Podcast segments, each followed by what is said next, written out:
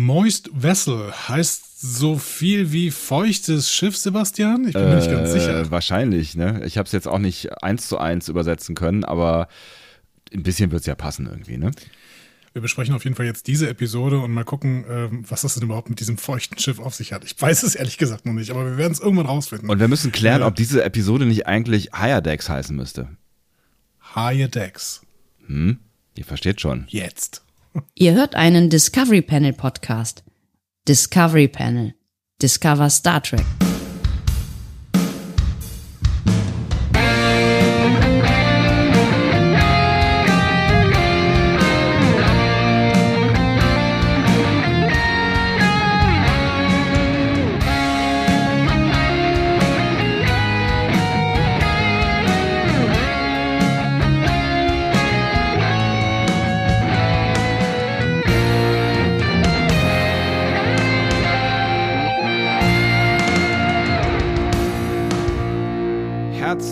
Willkommen, wir öffnen das Discovery Panel zu einer neuen Folge Star Trek Lower Decks. Es ist die vierte Folge der ersten Staffel und sie heißt, wie Andy eben gerade schon ausgeführt hat, Moist Vessel mit einer gewagten bis unsicheren Übersetzung. Auf dem Panel heute Andreas Dom. und Sebastian Sonntag. Schön, dass ihr mit dabei seid. Feuchtes Schiff. Ich weiß bis, ich weiß noch immer nicht genau warum. Aber es ist gut. Es ist also es ist schon, schon Wasser im Spiel. Ja, unter anderem. Aber da hättest du dann auch holziges Schiff nennen können oder Rockiges, moosiges. pflanziges. Ja, keine Ahnung. Es war, ich habe manchmal ein bisschen die Vermutung, dass sie die Episoden irgendwie genannt haben, weil sie so ein paar Bilder bekommen haben. Da haben sie gesagt, ja gut, das klingt, sieht so aus, als würde das dann nass werden. Also nennen wir das Ding doch Moist Vessel. Das haben bestimmt irgendwelche Leute gemacht, die von den Episoden selber überhaupt keine Ahnung hatten. Aber es waren die ersten vier, glaube ich, waren ähm, bekannt. Ne? Die ersten vier Episodentitel. Vielleicht wird es ab Episodentitel 5 besser, weil es die ersten vier waren, die vor einem Jahr oder sowas schon festgelegt wurden, ohne dass klar war, was in den Episoden eigentlich passiert und schon mal an die Presse geleakt wurden oder so. Episode 5 ist immer noch nicht benannt, glaube ich. Ich weiß es nicht.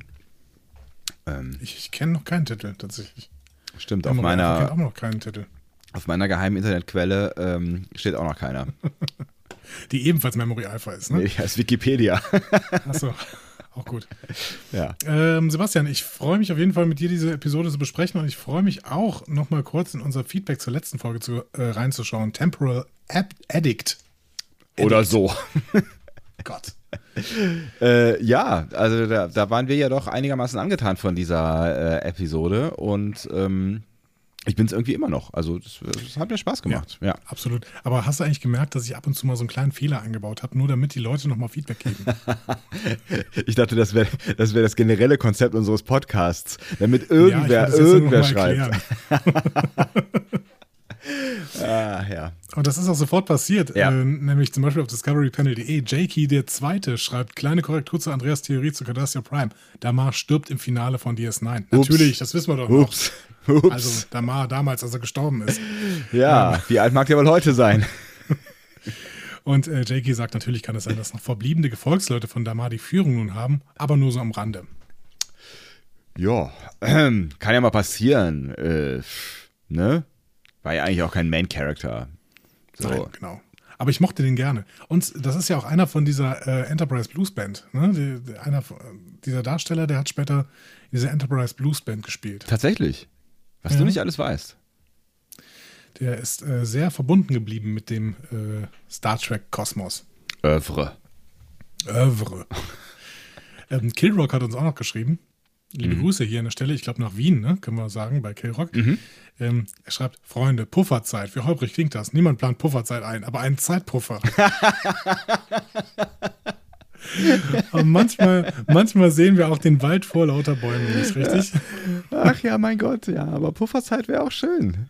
Gucken wir mal, gucken wir mal, wie die Folge übersetzt wird, mein lieber Killrock, ja? Dann äh, sprechen wir uns wieder. Genau. Und du wirst recht behalten. Garantiert, aber wir lachen trotzdem am letzten. äh, als, über uns dann wahrscheinlich. Ja, wenn sonst keine, ach so, das tun ja alle. Das war ja, ein, äh, das, auch das ist Konzept dieses Podcasts. Ich habe noch eine letzte Botschaft, nämlich von Deus Vigendi, der schreibt, hey, wenn die Titelmelodien kanonischer Teil der Serie sind, müssen dann nicht die Serien selbst kanonisch sein? Und sind das dann nicht sozusagen prophetische Unterhaltungsmedien am Ende des 20. Jahrhunderts? Das ist eine interessante Frage und dann wäre das Ganze ja auch nicht nur selbstreferenziell, sondern eine, quasi eine selbstreferenzielle Schleife in sich. Also das wäre so, das wäre sowas wie so ein Periode 3 oder sowas. Das würde immer weiter sich in sich hinein verschlängen quasi. Aber ist Star Trek nicht eh selbstreferenziell, seit Benny Russell die Comics dazu gemalt hat? Also und die Geschichten geschrieben hat? Ist eine interessante Frage, ja. Ja, kann, könnte, man, könnte man mit Ja beantworten, wenn man das wollte, auf jeden Fall. Aber das wird Star ja, Trekception. Genau, das wird, das wird dann, es wird irgendwann schwierig. Also wenn, ne, also wenn, wenn wir dir jetzt folgen sollen, Deus. Ja, aber es wird auch nur schwierig für uns, weil wir zu dumm sind, um das dann weiter zu verstehen. ja, hast du Inception ah. verstanden? Ich, ich habe Inception verstanden, äh, ich fand es nur doof. Deswegen, ich, ich habe auch keine Lust mehr, diesen neuen Nolan-Film anzugucken, diesen Tenant. Der soll ja noch schlechter sein. Also selbst Nolan-Fans sagen, dass er schlecht ist. Tatsächlich. Ich habe heute ja. Morgen mit äh, meinem äh, äh, Sendeproducer, mit dem ich zusammen gesendet habe, mich kurz darüber unterhalten. Also ohne, dass ich viel dazu sagen konnte, weil ich habe ihn nicht gesehen. Ähm, aber er konnte auch nicht viel darüber sagen und er hat ihn gesehen. also äh, bei ihm sind doch so ein paar Fragezeichen übrig geblieben, was denn da eigentlich in den äh, 120 Minuten oder wie lange auch immer das Ding dauert, ähm, mit ihm und äh, auf der Leinwand passiert ist. Irgendwer hat Nolan mal gesagt, dass er vor allen Dingen deswegen so ein deeper äh, High-Level-Regisseur ist, weil er sich ständig mit der Zeit beschäftigt. Aber ich fand wirklich, ich finde viele Nolan-Filme ganz, ganz, ganz, ganz schlimm.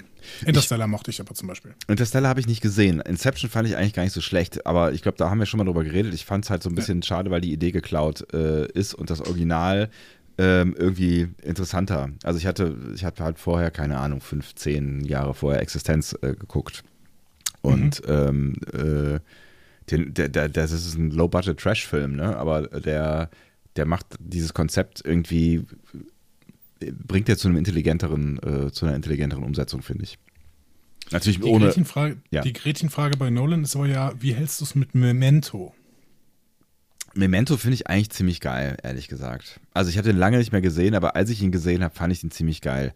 Also natürlich allein, weil er anders ist und einfach anders erzählt, aber mir hat dieses, dieses andere Erzählen Spaß gemacht und ich finde, er hat das auch ganz gut erzählt. Also wenn du die Story natürlich rückwärts, also vorwärts erzählen würdest, dann wäre sie wahrscheinlich ziemlich low, aber äh, da, darum geht es ja auch gar nicht. Die Story wird ja eigentlich erst interessant dadurch, dass sie so erzählt wird, wie sie erzählt wird. Ich fand den gut. Ich mochte den. Aber okay. das ist zehn Jahre her oder was, ja. 15. Also hier scheiden ne? sich definitiv die Geister. Ja. Ich hasse Memento. Tatsächlich. Absoluter Drecksfilm. mit, dem, mit, dem, schlimmsten Schauspieler, den es gibt, Guy Pierce. Der macht jeden, jeden Film kaputt. Der macht selbst gute Filme kaputt, wie, wie LA Confidential oder sowas. Aber ähm, absoluter Drecksfilm. Das ist absoluter Drecksfilm. Es gibt nichts Schlimmeres, wirklich. Der ist, der ist so richtig, oh, ich bin so cool, ich kann Sachen rückwärts erzählen. Uh, so.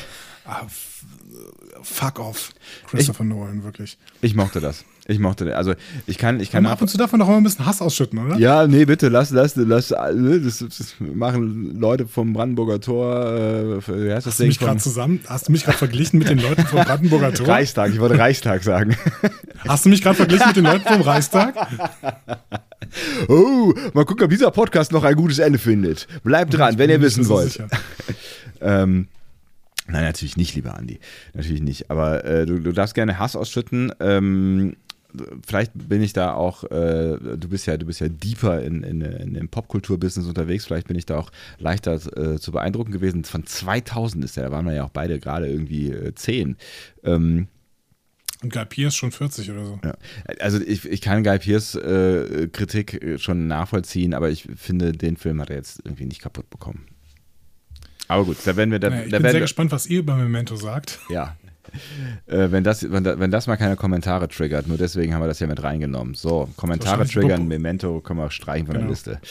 Polarisierendes, äh, polarisierenderes Thema als diese Folge, würde ich sagen. Wir haben noch ein ganz, ganz tolles Paket bekommen. Ja, du, ähm, vielmehr.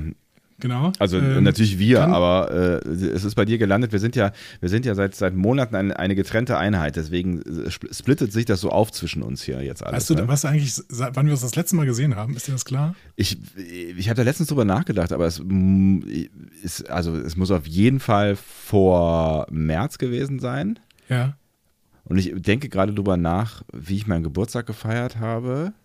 Aber ich Mhm. glaube, da warst du nicht da, weil du nicht konntest, weil du irgendwie am Abend vorher oder am gleichen Abend irgendwo warst, ne? Ähm, Ich meine, das letzte Mal, dass wir uns gesehen haben, war tatsächlich Berlin. meinst du echt? Ich glaube, das war die, war die PK-Premiere. Danach Das haben, wir ist uns, traurig, ey. danach haben wir uns nicht mehr gesehen. Ja. Was Corona mit uns macht. Es ist echt krass. Es ist echt bitter. Ich habe schon überlegt, vielleicht nehmen wir einfach äh, demnächst einfach mal einen Podcast draußen auf. Das ist doch einigermaßen warum safe, nicht? ne? Jetzt setzen wir uns Warum irgendwo nicht? nett Es halt nicht. Ja, wir setzen uns nett in den Park oder so, bevor jetzt hier die Gewitterstürme äh, herbstmäßig kommen, so. Äh, setzen wir uns mal nett in den Park und ähm, unterhalten uns über Star Trek. Ja. Oder du regelst irgendein Café, wo man draußen sitzen kann. Das ist auch sehr schön. Dann kann man noch Kaffee trinken dabei. Stimmt. Ich, äh, meinst du, ich darf die Karte vorlesen hier, die wir dazu bekommen haben? Ich, ich, würde, ich würde jetzt mal sagen, ja. es Auf dieser Karte ist vorne Juri Gagarin drauf. ähm, das heißt, wir wissen schon mal ungefähr, aus, welchem, äh, aus welcher Richtung sie dann kommt. Und das wird auch nochmal auf der Karte bestätigt. Äh, da steht drauf, lieber Andreas, lieber Sebastian, mit diesem kleinen Ostpaket möchte ich einfach einmal Danke sagen für eure Arbeit, die neben Stundenhörgenuss Besonderes hervorzuhebende Quarantänekast, der mir so manche Corona-Schicht versüßt hat und vor allem eure positive Sicht auf das New Track. Die vielen Stunden übrigens war das eben. Ich habe gerade überlegt, wie dieser Satz funktioniert nicht. Aber das, wenn man sagt, die vielen Stunden funktioniert er wieder. Ähm, macht weiter so. Viele Grüße aus dem Osten der Republik. Ähm, die Podcastläuferin. Ed Läufer Podcast. Ah, vielen Dank. Gut, gut gemachte ähm, Podcast-Werbung hier an dieser Stelle. Und äh, in diesem Paket sind tolle Sachen drin. Da ist nämlich einmal äh, Björn Sülters Es lebe Star Trek drin und äh, Una McCormacks äh, Star Trek Picard. Oh. Ähm, die letzten einzige Hoffnung. Und da ich beide Bücher schon besitze, sind sie beide für dich. Ja, ich wusste es. Also ich, du hast mir ja schon ein Foto geschickt. Ich wusste es, dass diese Bücher einen Weg zu mir finden werden. Und ich finde es ganz großartig. Ansonsten, ansonsten war absolut nichts in dieser Kiste. Auch keine Wikinger-Kekse übrigens. Auch die habe ich auf dem Bild gesehen, mein lieber Andreas. Das hättest du dir anders überlegen müssen, und bevor du dieses Foto Verdammt. rausgeschickt ha- hast. Ich muss sagen, ich habe schon ein Paket Wikinger-Kekse probiert. Und ich muss sagen, ich liebe Wikinger-Kekse. Also, liebe Firma Viking, oder wie, wie, wie heißen denn die? ich Wikinger-Kekse? liebe Wikingerkekse. Ich kenne Wikingerkekse überhaupt nicht. Du kennst sie nicht? Ähm, von Vicana. Vicana, das war bestimmt irgendeine Ostmanufaktur früher. Und ähm, jetzt sind sie weiterhin auf dem Markt. Ganz, ganz toll. Ganz, Wikinger ganz toll. mit Kakaocreme? Nein. Auch, die waren dabei. Auch. Äh, beziehungsweise sind dabei. Hab ich fast verraten. ähm, da sind äh, Wikinger mit Kakaocreme dabei und mit Zitronencreme und mit Vanillecreme. Und ähm, hier sind so, so Die sind sogar, sind sogar hier äh, sind UTZ hier. zertifiziert und sind Mitglied im ähm, äh, Bündnis für nachhaltiges Palmöl. Schmecken auf jeden Fall sehr, sehr, sehr gut, muss man an dieser Stelle sagen. Kann, Also, ja. liebe Firma Vicana, wir setzen uns doch immer gut äh, gerne für den Mittelstand ein. Äh, für alte Familienunternehmen am liebsten. Ähm, was ist denn das für ein Unternehmen? Ich wollte gerade auch mal, ich gucke mal, ja, 1906 dreht sich bei Vicana schon alles um Süßes. Na, Ah, Guck mal einer an. Ja. ich gucke gerade auf 1990. Otello Keks, Hansa Keks oder Butterkeks. Guck hier. 1990 Umbenennung. Die Firma heißt jetzt Vicana Süß- und Dauerbackwaren. Vorher. Impress. Ach, guck mal hier. Die Namensentstehung. Es setzt sich zusammen aus Wittenberg, Kant, Nadena. Ach, Der Betrieb geht ins Volk 1953. Der Betrieb geht ins Volkseigentum der DDR über. Der Firmenname wird in VEB Süßwarenfabrik Nadena Kant geändert. So. aha. Ist immer noch in Lutherstadt Wittenberg. Schön da. Da habe ich mal äh, ein, ein äh, ich glaub sogar, oder Das zwei studiert, oder? So ungefähr. Wochen, zwei Wochenendseminare gehabt, glaube ich, wenn ich das richtig erinnere. Okay, der, der ursprüngliche Name ist wirklich Kant Schokoladenfabrik. Das ist ja wie für mich gemacht. Leute, wir sind ein philosophischer Podcast. Wir würden euch wirklich, wir würden euch wirklich äh, hier mit Werbung überhäufen, wenn ihr uns mit Keksen überhäuft. Vicana, Keks- und Nahrungsmittel GmbH. So. Wenn Ja. ihr das hört. Yvonne Böhm und Jan Böhm, das sind die Geschäftsführer. Ah, Yvonne und Jan. Hm? Na? Na? Wir So, werden Leute, hier. So. Ihr, ihr kennt euren Auftrag, ihr, ihr Hörer. Schreibt mal alle Vikaner, die haben so ein, die haben hier bestimmt irgendwo ein, ein Kontaktformular. So. Kontakt und Anfahrt. Guck da. Kontaktformular. Nee, die haben noch nicht mal ein Kontaktformular, die haben sogar eine E-Mail-Adresse. Leute. Ich sag's euch. Vikana.vikana.de. Das lässt sich merken. Vikana.vikana.de. Das Kontaktformular ist auch super, denn du- hast, du hast keinen Captcha, sondern einfach 3 plus 4 gleich. Naja, egal. Egal. Ähm, Vikana.vikana.de. Schreibt dir nochmal, liebe Grüße vom Discovery Panel. Wir wären sehr an einem Werbedeal interessiert. Bezahlung in Keksen. Äh, Werbung äh, läuft genauso, wie wir es gerade gemacht haben. Das war eigentlich schon der erste Block. Dafür, Ja. dafür bitte mehrere Pakete Kekse schon mal. Vielen Dank. Mehr, mehr, mehr braucht's ja gar nicht. Oh, das sind wir arme Schweine, ey. Ähm, Und ansonsten, Leute, geht in den Shop und kauft Vikana-Kekse. So. es, Das ähm, ist es, wirklich lecker, das Zeug. gibt- Vielen Dank, liebe Podcastläuferin.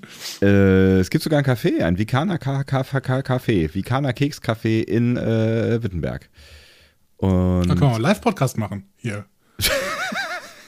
Der Ich wäre erste, sogar bereit, ich wäre sogar bereit, mich das Vikana Discovery Panel zu nennen.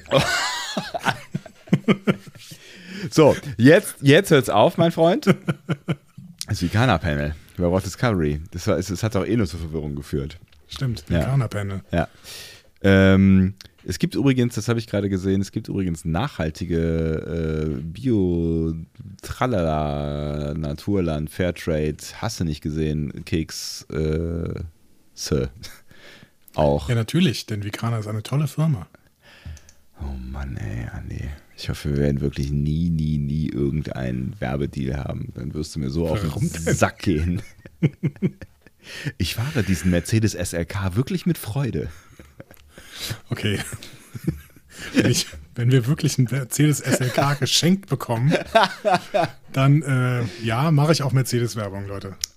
Nee, das Es interessiert geht hier nur noch um den Preis. Es interess- ist schon mal ganz gut. Es interessiert mich überhaupt gar nicht. So, also Auto, Autofahren in dieser. Gibt's, gibt's eigentlich äh, E-Autos von Mercedes? Nee, ich glaube, die sind noch nicht so weit. Ne? Weiß ich nicht. Aber wir können den, wir können den SLK dann ja verkaufen und äh, davon ein gutes Auto kaufen. Zwei. Okay, Anti-Werbung können wir auf jeden Fall auch. Äh, ja, kaufen wir hier äh, zwei äh, Renault Zoes für. Ja, zum Beispiel. Ja. Oder äh, Tesla Cybertrucks. Äh, du musst immer, immer sofort übertreiben. Wieso? Ich will den unbedingt haben. Das habe ich auch schon mal auf dem Panel erzählt. Oder? ist riesengroß, dieses Auto. Das ist riesengroß. Nein, für Europa wird er kleiner. Echt? Schrumpfen die den oder Ja. was? Ja, ja. Ist ja witzig. Merkst du eigentlich, dass wir völlig ziellos durch diesen Podcast navigieren, kann ich nicht sagen, weil das würde bedeuten, irgendwer würde navigieren. Es ist, wir sind, wir sind überhaupt nicht auf Kurs. Wir waren auf Vikana-Kurs. Ich finde das vollkommen in Ordnung. Bio Mini Dinkel Doppelkeks. Mit Dinkel machen die auch. Guck mal. Das klingt wirklich lecker. Mit Milch-Honigcreme. Mit Quinoa und Zartbittercreme. Guck mal einer an. Quinoa-Kakaokeks. Sind ganz schön Bio viele Dinkel K. Butterkeks. Die, ähm, die Vikaner haben auch, glaube ich, diesen, äh, die kalte Schnauze im, im Sortiment. Ich trinke derweil ein grünes Bier. Ähm, Kalte Schnauze. Specials vielleicht oder Saisonprodukte. Hier, kalter, kalter Hund, Kekskuchen. Ah ja, kalter Hund. Wo war's? Äh, der wird übrigens auch, der wird übrigens auch Lucullus genannt. Ja, Lucius Licinius Lucullus. Kopf oder Zahl, Errare Humanum Est. Ja, aber das, das, ne, wenn wir, wenn wir, wenn wir nochmal noch mal- noch mal eine TNG-Folge besprechen, Oder drei Fragezeichen. dann. Oh, ich würde gerne mal eine Drei-Fragezeichen-Folge mit dir besprechen. Ja, vielleicht können wir endlich mal äh, dieses, dieses Crossover machen. Die äh, Jungs Stimmt. von der Zentrale übernehmen hier unseren. Was, ist, was ist da eigentlich daraus geworden? Das ist sechs Jahre her oder so. Wie lange gibt es diesen sprechen Lower Podcast? Decks Staffel äh, äh, äh, Folge 6 oder so. Und dann können wir endlich mal drei Fragezeichen besprechen. Aber dann so. müssten wir irgendeine aktuelle Folge von drei Fragezeichen besprechen und ich bin tatsächlich erst bei, ich weiß nicht, ich glaube Folge 70 oder sowas. Also se- Das 65 ist egal, die bauen nicht aufeinander auf. Ja, irgendwie schon. Irgendwie schon. Die werden ja älter. Sie werden schon ein Ja, bisschen älter. minimal. Ja. Ähm, ja, So, sollen wir jetzt mal vielleicht über die äh, Lower Decks Folge sprechen? Ich Das weiß- ich ja schon die ganze Zeit. Ich weiß nicht, warum du immer ablenken musst. Ich bin mir gar nicht so sicher. Ich, irgendwie ist jetzt, ist, ich bin erst in Kekslaune. Ob ich jetzt noch über Star Trek reden will? Kekse. Ähm, Moist Vessel. Das feuchte Schiff. Kann man vielleicht auch mit Keksen wieder so ein bisschen, weißt du, wenn du Kekskrümel ins Wasser wirfst, saugen die auch, auch Wasser auf. Kann man bestimmt auch Die gut Autorin. In, Soll ich dir etwas über, die, über, die, über das Team hinter der Folge erzählen? in Milch tunken ging wahrscheinlich auch ganz gut, ne? Ich erzähle dir das einfach und du schwelgst weiter in Kekserinnerungen. Die Ich wollt- Autorin dieser Folge ist Anne Kim. Und ähm, die heißt mit vollen Namen Anne Sessia Kim ähm, und ist fester Bestandteil des Writers Rooms. Das war Mhm. sie übrigens auch schon bei High School Musical, die Serie. Okay, habe ich nie gesehen, aber äh, soll ja durchaus recht äh, erfolgreich gewesen sein. Die Serie auch. Ich weiß, dass die Filme erfolgreich waren. Bei der Serie bin ich mir nicht so sicher. Ähm, wo sie aber auf jeden Fall ähm, Teil des Writers Room war, ist die erfolgreiche Serie New Girl. Da habe ich tatsächlich, einem, ich würde sagen, sowas wie eine Staffel mit äh, Interesse geguckt und dann irgendwie aus den Augen verloren. Aber auch da gibt es, glaube ich, eine relativ große Fanbase, ne? Ja, ich fand die auch nicht so schlecht, Hm. die Serie, tatsächlich. Ähm, sie hat jeweils dann auch eine Folge geschrieben und dementsprechend hat sie jetzt hier auch eine Folge geschrieben. Vielleicht bleibt das dann auch die einzige, dann ist es so ein, so ein Markenzeichen von ihr. Sie ist grundsätzlich im Writers Room, schreibt aber eine Folge selbst. Okay. Bitte. Das ist ein bisschen anders bei dem Regisseur Barry J. Kelly. Hast du den schon mal gehört? Bestimmt, wenn du das so fragst. Ich erinnere mich, als wäre es gestern gewesen. Ja, war es nicht ganz, es äh, war aber vor drei Wochen. Der hat den Serienpiloten gedreht. Ach, guck mal einer an. Ja, Mensch. Gibt bestimmt Menschen, die äh, können sich sowas merken. Damals hatten wir schon gesagt, Co-Regisseur bei The Venture Brothers ähm, und Regisseur aller Folgen von Star Wars Galaxy of Adventures. Ne? Wenn du dich drin erinnerst. Genau, da erinnere ich mich dran. Ich habe es aber immer noch nicht geguckt.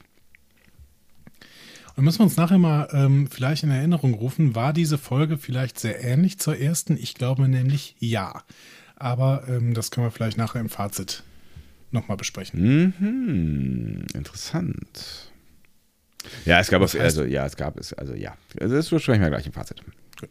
Das heißt, wir können jetzt quasi schon voll in die Folge reinstarten. Nach 20 Minuten Keks-Talk, finde ich, haben das auch alle, äh, die jetzt dran geblieben sind, auch durchaus verdient. Die Leute haben jetzt auf jeden Fall alle Kekse gekauft, glaube ich. Auf dieser, auf dieser Vikana-Seite. Liebe Menschen, ihr müsst keine Kekse kaufen. Nur weil Andi das Ihr müsst sagt. nur E-Mails an vikana.vikana.de schreiben. Damit die uns Kekse kaufen. Achso, die müssen die nicht kaufen, die stellen die her. Genau.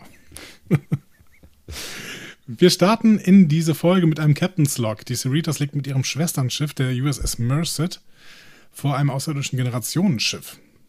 Ich mag ja die Ideen des, äh, eines Generationenschiffs. Ne? Ja, voll. Das ist irgendwie, das ist, das ist ich meine, da gibt es ja auch diverse Serien, die diese Idee auch äh, benutzt haben und ich finde es auch irgendwie immer spannend. Ähm, ich meine, es ist natürlich nicht so spannend wie jetzt in dem Fall, wenn alle irgendwie in Stasis liegen und äh, nichts passiert, aber es gibt ja durchaus auch, also die Idee am Generationsschiff ist ja eigentlich, dass Generationen auf diesem Schiff leben, also leben, ja, Ähm, und dann quasi ähm, irgendwann die über, über oder über, über nächste Generation ähm, einen neuen Planeten besiedelt oder sowas in der Richtung. Ne? Ja, genau.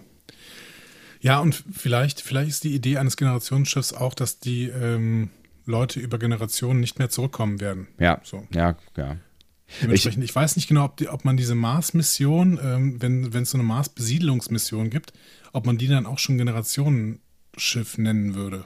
Wahrscheinlich eher nicht, weil also da, da kannst ja nicht mehr davon ausgehen, dass die auch wirklich da oben bleiben, weil das ist ja, das ist ja ein guter, ein gutes Jahr, äh, wäre das ja, glaube ich, ein Weg, wenn ich das richtig erinnere. Ne? Also ich glaube, ich kommt immer darauf, drauf auf die Konstellation an äh, zwischen Erde und Mars. Also der Weg äh, kann ja mal, also der war jetzt irgendwie, als die, die neue Sonde gestartet ist, ähm, hier äh, von, von der äh, NASA und äh, ESA, glaube ich, ne, war es? Ich weiß es Mhm, gar nicht, ja, mit dem genau. Hubschrauber an Bord und so, ne?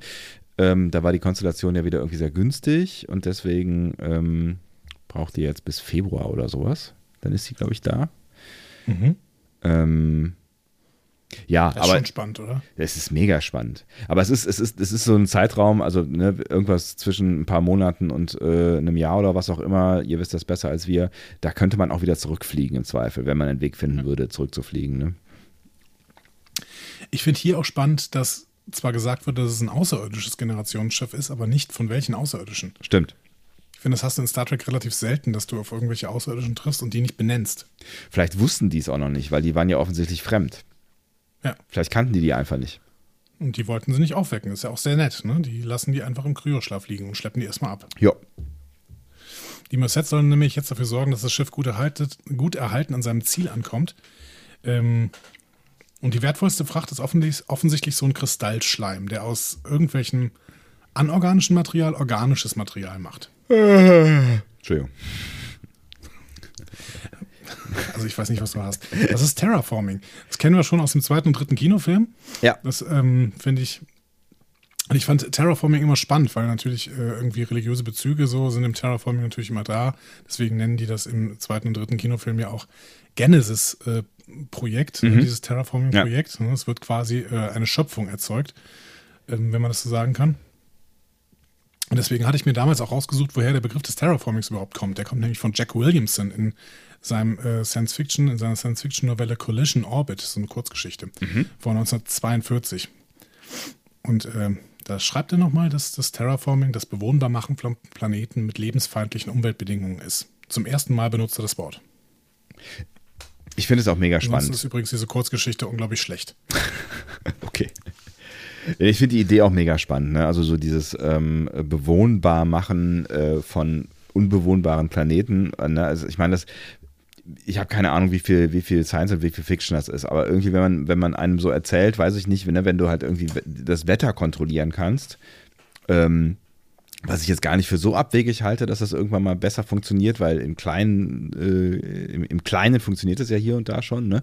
Ähm, und dann dadurch, dass du halt vielleicht irgendwie, weiß ich nicht, die Sonne abschwächst oder irgendein Gas in die Atmosphäre pumpst oder was auch immer, ähm, dass du dadurch die, die, die, die Eigenschaften eines Planeten so verändern kannst, dass der vielleicht äh, 50, 100 Jahre später bewohnbar ist, finde ich mega spannend. Okay, das ist natürlich jetzt hier, was, was wir hier sehen, das ist ja eher so ein Spontan-Terraforming mit diesem, Mhm. mit diesem Ja. Zeug. Das ist natürlich äh, wahrscheinlich sehr viel mehr Fiction als Science. War es beim Genesis-Projekt ja auch. Ja. Aber ähm, ich finde ich find auch im Kleinen schon zu sehen, dass es teilweise so Projekte gibt, wo irgendwelche lebensfeindlichen Umgebungen eben bewohnbar gemacht werden. Keine Ahnung, wenn es jetzt irgendwie in Katar ist oder sowas. Ja. Oder in den Emiraten, wo mit viel Kohle irgendwie aufs Land geschmissen wird über Umwege und äh, dadurch dann irgendwie Leute wohnen können, wo vorher eben nur Wüste war. Das ist schon irgendwie spannend. Ja. Ist, da ist natürlich die Frage der Nachhaltigkeit, ne? Und also ob das jetzt sinnvoll ist, äh, also sinnvoll im, im Sinne der, wenn du das jetzt quasi den, den gesamten Planeten, unseren gesamten Planeten nimmst und äh, dich, du kannst dich natürlich fragen, ob ähm, man äh, Saudi-Arabien nicht einfach irgendwo in einen Außerwüstenbereich legt und hätte vielleicht mit ähnlich oder weniger Geld äh, einfacher Wohnraum geschaffen. Aber ähm, das ist natürlich, ist natürlich Quatsch, weil äh, wahrscheinlich will niemand, der. Die Äh, Leute wollen da wohnen, wo sie ja, wohnen. ebenso. Punkt, ja. Aber es ist mega spannend. Ja. Ja. Ähm, den Captain der Merced kennt Freeman auch persönlich, der ist aber nicht mega spannend. der ist stinklangweilig. Äh, die haben nämlich gemeinsam auf der Illinois äh, gedient und der ist ein Tellerit. So, was weißt du über die Telleriten? Kurze, kurze Star Trek-Wissen abfragen. Oh, immer, immer, immer, lässt mich immer auflaufen. Telleriten, Telleriten, Telleriten. Ähm, ach, nicht so viel. Komm. Wann hast du zuletzt einen Telleriten gesehen? Bei äh, Star Trek Discovery äh, in der elften Folge im äh, Camp der äh, Sur- Survivor, wie heißt es denn? Im Camp der Rebellen. Aua. Tatsächlich war da einer? Ich meine wohl, oder? Nicht? Ich weiß noch, dass wir einen im Short Track The Escape Artist gesehen haben. Da hat er sogar die Hauptrolle gespielt. Ja, das war der mit Harry Mudd und Harry Mudd hatte sich ja zwischenzeitlich in einen Telleriten verkleidet. Ja. Ähm, auf Deutsch heißt dieser Shorttrack über, über übrigens Houdini. Das, wir wurden ja gebeten, auf Facebook immer die deutschen Titel mitzusagen. Also auf Deutsch heißt dieser Shorttrack Houdini. Und wer hat den geschrieben? Hm? Den Shorttrack? The Escape Artist? Houdini? Come on. Ah, Namen, ich bin froh, dass ich deinen kenne, Andy. Mike McMahon, Mann. Ja, natürlich, Mike McMahon, wer denn sonst? Ja, der äh, Macher auch dieser Serie. So, ähm, Telleriten sind die Gründer der Föderation zusammen mit den Andorianern, den Vulkaniern und den Menschen. Und ähm, die kennen wir vor allen Dingen aus Enterprise, äh, kommen aber auch schon in Journey to Babel vor, also die Reise nach Babel in TOS. Und wann haben wir sie zuletzt gesehen? Der sieht hier, Im Short Track. Bitte? Im Short Track haben wir sie zuletzt ich würde sagen, im Shorttrack, beziehungsweise in Picard äh, ist auch einer im Hintergrund irgendwie zu sehen. Ähm, in Discovery und Picard sehen die aber anders aus als noch in TOS. Und ähm, hier sieht er auch sehr, sehr TOS- oder TNG-mäßig aus. Und allgemein kann man ja sagen, der Look orientiert sich hier, äh, was die Aliens angeht, ganz klar an TNG. Ne? Das galt ja. Ja. auch schon für die Klingonen. Ja, absolut. Und auch der Name dieses Telleriten ist spannend. Der heißt nämlich Durango. Und auch diesen Namen gab es schon mal tatsächlich. Das war nämlich Counselor Troys äh, Revolverhelden-Persönlichkeit aus der TNG-Episode A Fistful of Data. Eine Handvoll Datas heißt die Folge, glaube ich, auf Deutsch. Genau. Ja, diese ähm, Western-Folge. Und, äh, Troy heißt da Durango. Schön. Ja, Durango ist stinklangweilig. Und äh, Mariner zeigt das auch mal. Die ist nämlich Pet-Lieferantin für, die für das Crew-Meeting der Führungsoffiziere beider Schiffe. Und ihr ist unglaublich langweilig, weswegen sie auch dann extrem laut geht. Oh. Wer muss jetzt mitgehen? Es ist, das ist äh, massiv anstrengend auf jeden Fall. Ja. Frage. Pet-Lieferanten. Warum haben die keine Netzwerktechnologie auf diesen Schiffen? Ach, ich weiß auch nicht so genau. Das ist so ein bisschen so wie die, die, die Menschen, die bei irgendwelchen Konferenzen die Dokumente reintragen, oder? Da, also, ich war, ach, keine Ahnung, ich weiß es auch nicht. Eigentlich macht das, eigentlich macht das alles keinen Sinn. Aber wir haben jetzt zum ersten Mal einen Cold Open tatsächlich als Problemaufriss. Ne? Eine völlige Neuerung für Lower Decks. Ja. Kein müder Gag, der irgendwie vor. Äh, Also müder Gag ist es irgendwie schon. Ja, es ist ein müder Gag, ja. Hm, ja, schön. ähm, aber äh, es ist tatsächlich etwas, was die Folge noch beeinflussen wird. Ja. Das haben wir zum ersten Mal. Übrigens, Mariner, ne? Hm? Äh, gesprochen von Tawny Newsom. Mir ist jetzt erst aufgefallen, dass ich die Schauspielerin kenne. Echt? Ja, aus Space Force. Das ist die Ali. Äh, eine meiner liebsten Charaktere aus Space Force. Hast du Space Force gesehen? Ja. Aber ich kann mir keinen Namen be äh, behalten. Ali, ähm, Angela Ali heißt sie, glaube ich. Ist das die, die, äh, äh, die Tochter? Nee. Nee. Das ist die, die aufsteigende äh, Flug, äh, Hubschrauberpilotin. Ah. So. Ja, die ist mega cool. Ja. Ja. Die das ist, ist das. Tawny Newsom. Das gibt's ja gar Ja. nicht. Ja, funny. Wir haben die ganze Zeit immer nur von, von Ransom gesprochen. Ja. gesprochen und äh, Jack Quaid ist auch dabei, ist der Bruder von Randy Quaid. Naja, wie auch immer. Äh, das ist Shax übrigens. Ähm, ich drop hier gerade zu viel. Wir gehen ins Intro. Ja, es liegt, glaube ich, daran, weil die in den, in den ganzen Pressefotos immer die Haare offen hatte und in, ähm, in Space Force, glaube ich, nie.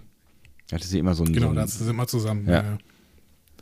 Da ist mir die Frisur auch immer aufgefallen, weil die vorne immer so ein, ein Haar raus hatte irgendwie und das äh, sah immer ähm, ähm, besonders aus. Sagen wir besonders. Sagen wir besonders, okay. Das ist mir immer wieder aufgefallen, sagen wir so. Mhm, Da habe ich nicht drauf geachtet. Aber gut, du bist ja der Mann für die Details hier. Ja, Intro. Immer noch schön. Mir gefällt das Intro immer noch. Ja. Also Leute, wir gehen nicht mit. Das Intro ist toll. Viel, viel besser als Memento von Christopher Nolan. Ähm, Da würde ich mitgehen. Vielleicht. Also, ja. Sehr vergleichbar auf jeden Fall auch. ähm, so, Freeman äh, bringt Mariner jetzt in ihr Bereitschaftszimmer. Ihr reicht's nämlich jetzt. Mariners respektloses Verhalten. Äh, sie hat keine Lust mehr, das zu dulden und äh, sie droht ihr sogar mit dem Tod. Ne? Ich, ich schmeiß dich aus einer Luftschleuse. Ne? ja. Scheiß auf Court Martial. War aber, so. glaube ich, eher so ein, es war, glaube ich, eher so ein, ich sperre dich in dein Zimmer und werf den Schlüssel weg Ding, ne? So. Ja, also ich meine, wir wissen ja, in welcher äh, Verwandtschaftsbeziehung die beiden zueinander stehen und das, das so, glaube ich, muss man das Gespräch auch äh, beurteilen, weil das ist kein Gespräch zwischen äh, einem Lower Decker und dem Captain. Also niemand würde, glaube ich, auf beiden Seiten so sprechen. Ja. Ich glaube, wir müssen fast jedes Gespräch so beurteilen, was in dieser Folge zwischen diesen beiden Leuten passiert. Ja. Ähm, Mariner nimmt die Warnung nicht ernst, sie verlässt dann den Bereitschaftsraum, macht noch sarkastisch den vulkanischen Gruß. Aber ziemlich geil. ja, es sieht, es sieht, es sieht, es sieht ziemlich cool aus, wie sie das tut. wir haben den noch nie sarkastisch oder ironisch gehört, ne? Aber ich meine, wir haben in, äh, ich meine, Star Trek 2009 sagen sie irgendwann mal so, ja, live long and prosper, Mann. Also so nach dem Motto, äh, leck mich oder so. Echt? Ich meine, das ist einmal gekommen. Mhm. Mhm, okay. Aber ansonsten haben wir ja diesen Satz immer sehr, sehr würdevoll gehört. Genau. Ja. Ja, dann kommt äh, Commander Ransom rein, äh, betritt den Bereitschaftsraum, liefert dem Captain die Sensor-Daten, äh, Sensordaten des Schiffs. Ähm, Freeman ist immer noch mit Mariner beschäftigt äh, und deswegen schlägt Ransom dann vor, ihr die schlimmsten Aufgaben auf der Cerritos zuzuweisen. Das soll den Mariner jetzt nämlich dazu bringen, selbst zu kündigen und sich versetzen zu lassen. Gute Idee findet Freeman und stellt es sofort als ihre Idee dar. Ja, Und Ransom macht auch mit, ne? Sagt so, ja, deswegen gute sind sie Idee. der Captain. Ja, genau. Toll, tolle Idee haben sie da gehabt. Toll, ja. Und ich finde, da muss man schon sich nochmal in, Erinner- in Erinnerung rufen, dass es tatsächlich immer noch ihre Tochter ist, ne? Die, Ja. mit der sie hier dieses Spielchen veranstalten möchte. Ne? Und ich frage mich an der Stelle auch, ob der Rest der Crew das eigentlich weiß. Ja, habe ich mich auch kurz gefragt. Ne? Also Weil, bei den ähm, Lower Deckern offensichtlich nicht so, ne? Aber äh, zumindest die Brückencrew. Ja, bei Ransom, Ransom müsste es eigentlich wissen. Auf der anderen Seite ähm, spricht sie sofort, als Mariner raus ist, von Anson Mariner und nicht mehr von irgendwie My Daughter oder sowas. Ja, genau. Und ich meine, er ist ja auch sehr, sehr, sehr äh, enthusiastisch dabei, ähm, sie zu unterstützen in ihrem Vorhaben, sie irgendwie, äh, also Mariner irgendwie zu, zu bestrafen, so, ne? Und das ist ja auch, Ja. also da wäre ich, glaube ich, vorsichtiger, wenn ich äh, jetzt über die Tochter des Captains hier reden würde. Naja.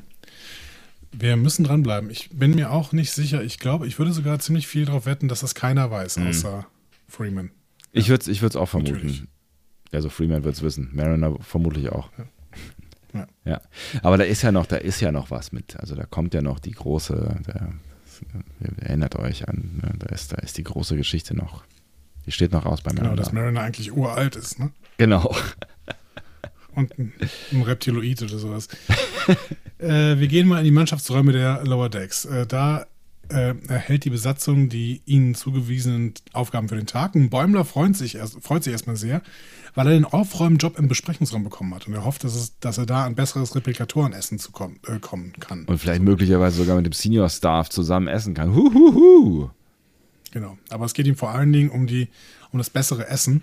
Denn es gibt offensichtlich einen Unterschied in den Replikatoren. Warum haben die nicht alle dieselben Programme, frage ich mich. Ähm, ich glaube, das ist dann, das, dabei geht es dann halt nur am Ende um, äh, um äh, Sch- Schikanierung. Nein, kannst ja vielleicht irgendwie, vielleicht kosten die, was hat er, was hat er da, äh, irgendwie Gnocchi mit irgendwas, hat er doch da irgendwie, äh, am, Ja. äh, vielleicht sind die energieaufwendiger. Ich, aber dein, deine erste Vermutung fand ich spannender, irgendwie, dass, dass es eine künstliche Hierarchie ist, die hier aufgestellt wird. Da müsste man natürlich, Grundsätzlich dürften die eigentlich das gleiche kosten. So, ne? da, müssten die, da müsste man halt wieder über das, das, ähm, das System hinter Star Trek äh, schauen, weil eigentlich ähm, klar gibt es da Hierarchien, aber eigentlich nur ihrer Selbstwillen und ähm, Gefälle gibt es ja eigentlich keine mehr, dadurch, dass es ja kein Geld äh, gibt. So, und die Replikatoren haben ja damit zu tun. Quasi, ne? Also ich meine, wenn Nahrung da ist, kostenfrei, warum sollte man sich dann keine Gnocchi bestellen können? Ja, eben. Es ist, es ist dieselbe Energie im Endeffekt. Ja. Hm. Äh, stellen wir mal hinten an und müssen uns irgendwann nochmal über Replikatoren unterhalten. Oder wir, es gibt ja jetzt diesen, diesen äh, kleinen Podcast, ne? Ähm, äh, Wikipedia oder so. Ja, weil ja nicht, keine Ahnung, das setzt sich eh nicht durch, aber vielleicht könnt ihr es ja mal herausfinden. Die könnten sich doch mal mit Replikatoren äh, beschäftigen, das wäre doch mal was.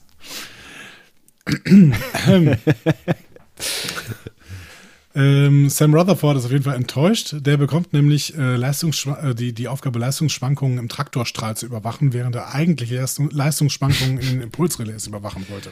Böböb. Nerd. Ja. So. Wir gehen weiter. Devana Tandy ist aufgeregt. Die soll nämlich den Aufstieg, die Ascension, ich nenne es weiterhin in dieser Folge Aufstieg, eines Besatzungsmitglieds beobachten. Oh. Auch eine Nichtaufgabe, oder? Ja, eine totale Nichtaufgabe. Was soll denn das? Naja.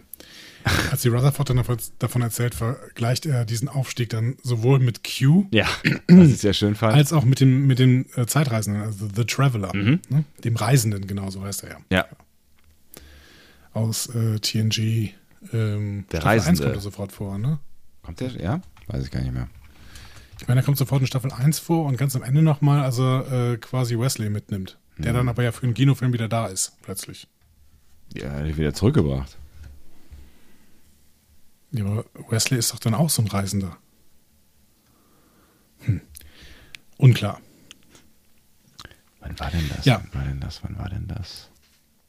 Mariner ist auf, die jetzt, auf jeden Fall die letzte, die ihre Pflichten überprüft und stellt dann fest, dass sie beauftragt wurde, den Turbolift zu schmieren, den Müll vom Holodeck rauszubringen und Kohlenstoff vom Kohlenfilter abzukratzen. Der richtig geile Scheiß. Ja, letzteres bewertet Bäumle sogar als klingonisches Gefängniszeug.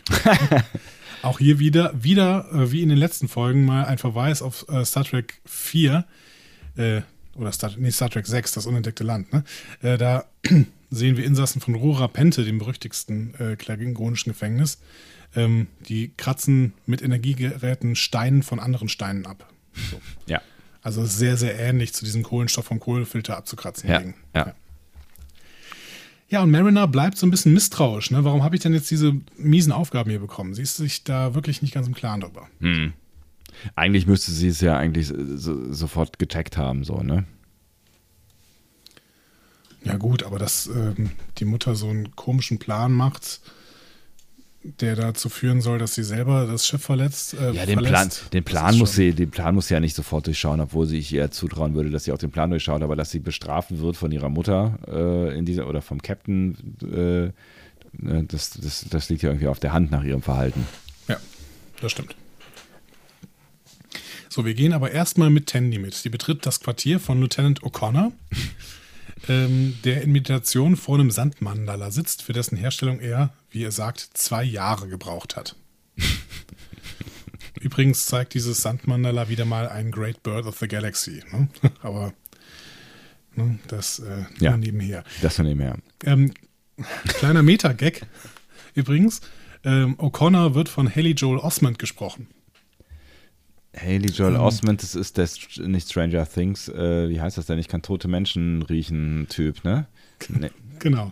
Also damit, äh, der ist der kleine Junge in Si- Sixth Sense. Sixth Sense, ja, ne? genau. Der kleine Junge, der da von, äh, von dem Geist therapiert wird. Ja. Und damit hat er ja eine gewisse Erfahrung mit Geisteswesen. Stimmt. Und dementsprechend äh, gute Besetzung an dieser Stelle. Ja, sehr gut.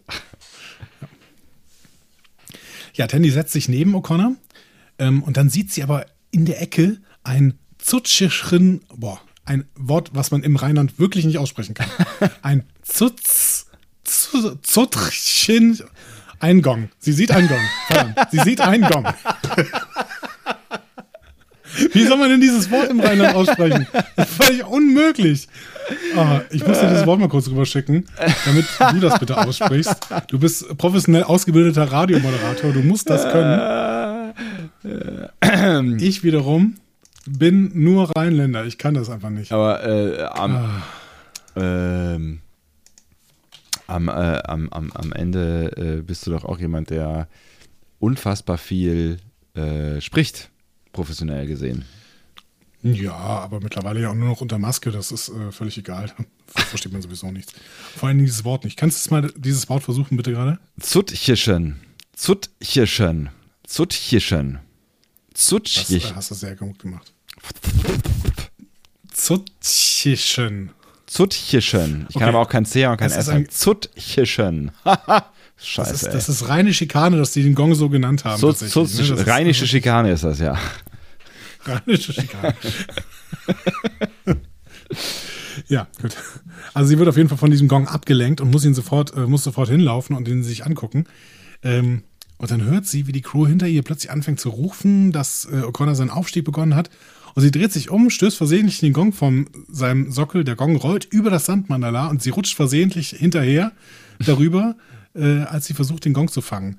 Und dabei zerstört sie natürlich das gesamte Mandala. Und O'Connor ist ähm, Not Todessauer? Ja. ja. Tandy versucht verzweifelt noch, ähm, das, Sandama, ähm, das Sandmandala wieder herzu äh. Also sie lässt sich auch noch irgendwie ähm, vom Replikator irgendwie äh, bunten Sand herstellen. Dann macht sie da so kleine Häufchen draus und sagt, hier, ist doch quasi wieder fertig. Die war ganz schön drüber, die Szene, fand ich. Ja, war sie. Ja. Sie sagt dann auch irgendwie, just keep ascending, ne? Ja. Mach einfach weiter. Ja, ich gehe mal kurz so, raus. da. Äh, ja, dumm gelaufen. Dumm gelaufen, äh, kann man da schon sagen. Ähm, aber vielleicht auch gar nicht so dumm, wie wir ja als Wissende schon wissen. Genau. Aber wirklich so richtiger Slapstick an dieser Stelle. Ja. Es ist So, nicht, nicht, nicht, ganz, äh, nicht ganz mein Humor. Aber das ist, äh, da darf ja jeder, ihr dürft lachen, wann immer Ja. ihr wollt. Humor ist, äh, wenn man Trotzdem äh, lacht. Trotzdem lacht. Nee, Äh, oh nee. Gott. Bäumler und Mariner gehen, in, äh, gehen durch die Gänge, um ihre Aufgaben zu beginnen. Und Mariner scheint über die Natur dieser Aufgaben nachzudenken weiterhin. Ne? Mhm.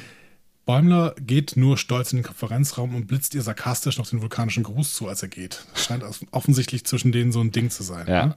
Das zweite Mal in dieser Folge. Und sie schreit ihm so Ja, hinterher, dass, äh, äh, das ist nicht cool, das ist nicht cool, das ist nicht cool. Und murmelt dann in ihren Bart, fuck, das war doch cool, ja, das war doch cool, das war doch cool, dass er dann weg ist. Fand ich sehr amüsant. Also das war jetzt dein Humor, oder was? Das, Okay? das ist mein Humor. Wir sind weiterhin auf, wir sind weiterhin auf der Suche nach dem Humor von Sebastian Sonntag. Das freut mich sehr. Star Trek 5, die Suche nach dem Humor von Sonntag. Ähm, so, Mariner fängt jetzt an, ihre Schedule abzuarbeiten. ne? Die, die entfernt zunächst den Abfall vom Holodeck. Und wir haben uns ja oft äh, gefragt, was denn mit dem Abfall auf dem Holodeck passiert, oder? Ich habe mich ehrlich gesagt an der Stelle gefragt, was ist denn der Abfall vom Holodeck? Naja, alles, was die Menschen da lassen. Aber das kann ja nur alles das sein, was die Menschen mitbringen. Und warum sollten die irgendwas da lassen, was sie mitgebracht haben?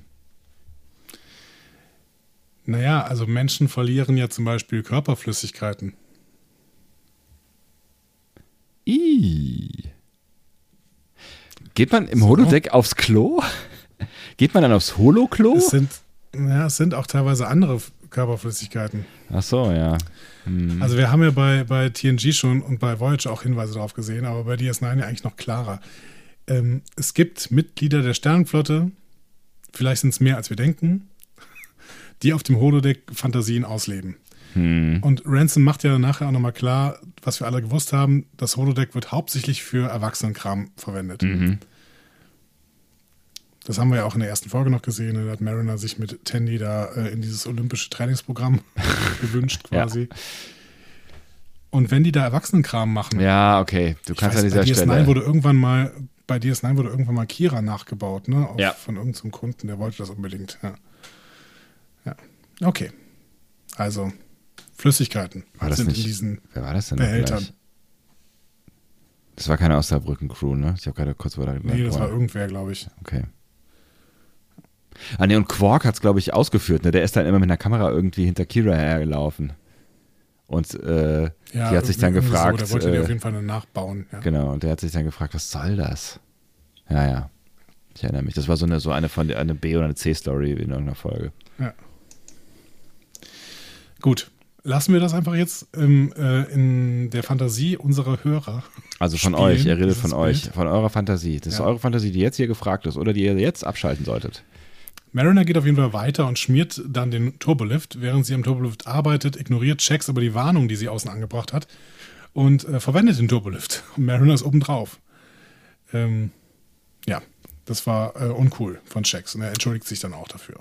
Ähm, ja, es ist, man könnte eigentlich sagen, ne, wenn es jetzt keine Comedy-Serie wäre, äh, es ist eigentlich lebensgefährlich und da kann man auch nur von Glück äh, sagen, dass es äh, einer der ganz normalen Turbolifts gewesen ist, offensichtlich die von oben nach unten fahren und nicht einer wie bei äh, äh, in, in U-Track häufiger mal gesehen, ähm, die sich Also, du sagst New Track. kreuz und quer durch das ganze äh, Schiff bewegen. Entschuldigung bitte, ich wollte es, das war der erste Begriff, den ich.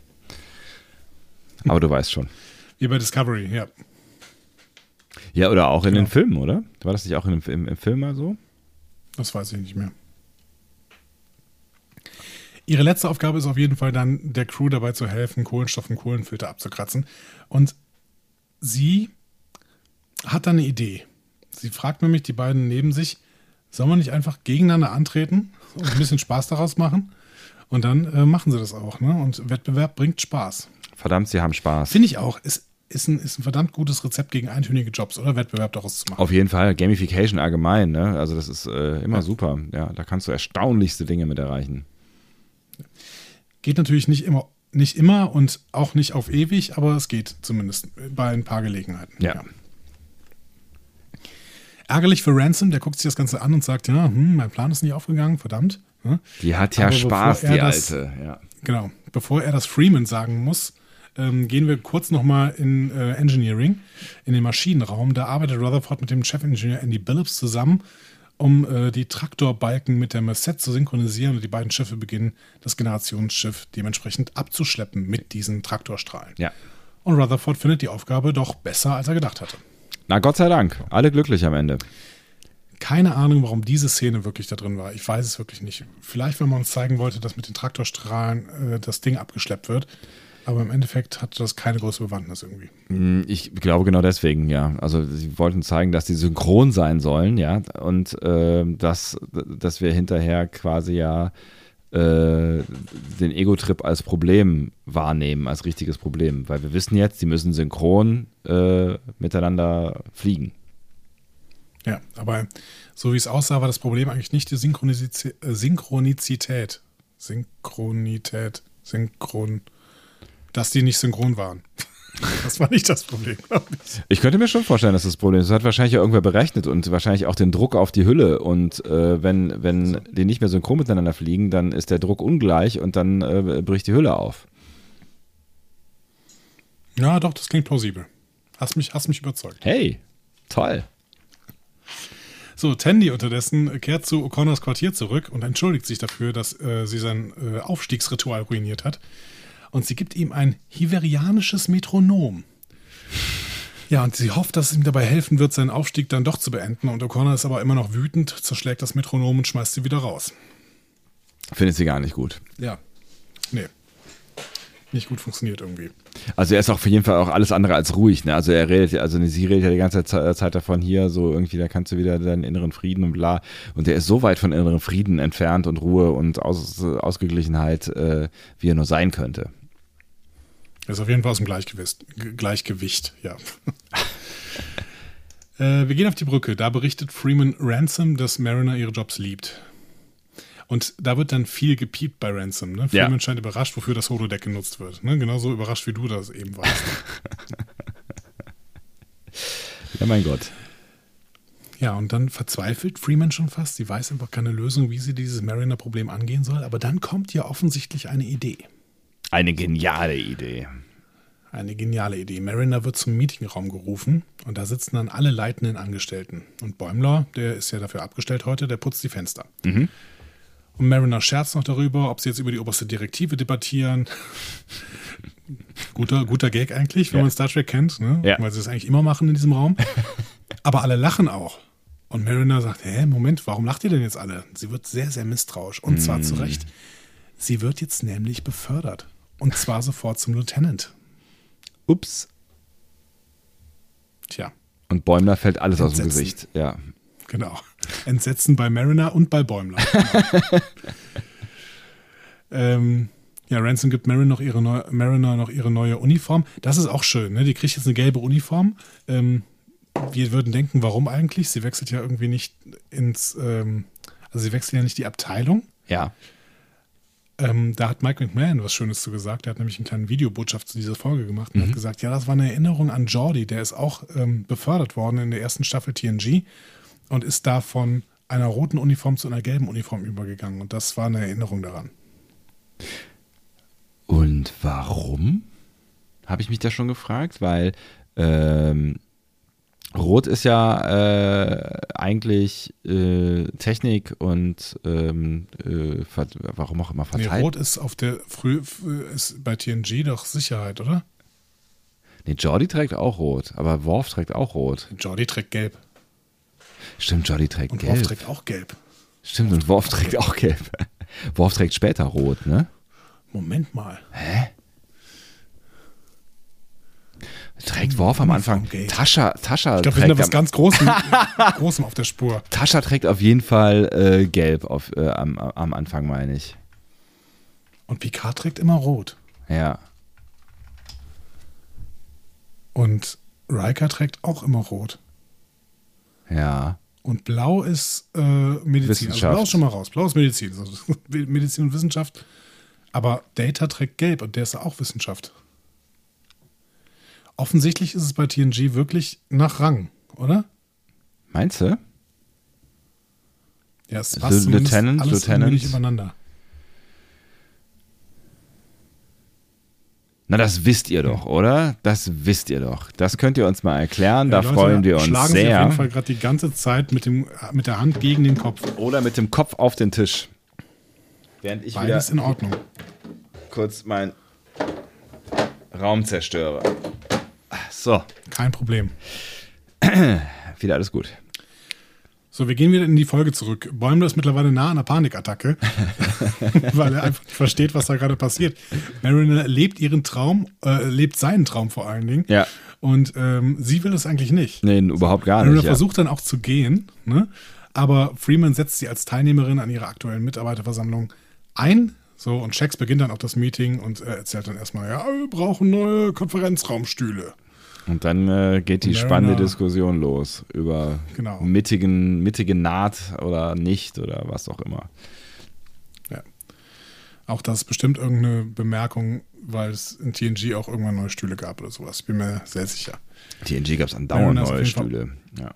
Mariner ist auf jeden Fall unfassbar gelangweilt. Sehr zu Freemans Freude. ja. ja, und wir sehen dann auch in den nächsten Szenen, dass Mariner sehr frustriert ist. Ne, Sie sitzt in ihrem neuen Quartier, unglaublich schön, und erhält da dann neue Aufgaben von Ransom. Ne? Das Quartier ist auch sehr, sehr TNG-mäßig mit dem Obstteller. Ne? ja, genau. Jörg Hillebrand hat das schön auf seinem Twitter-Account aufgezeigt nochmal, dass dieser Obstteller quasi in TNG immer wieder vorgekommen ist. Ja. So, und äh, das machen sie schon ganz gut hier. Mhm. Ja, Mariner muss Supervisionen überwachen.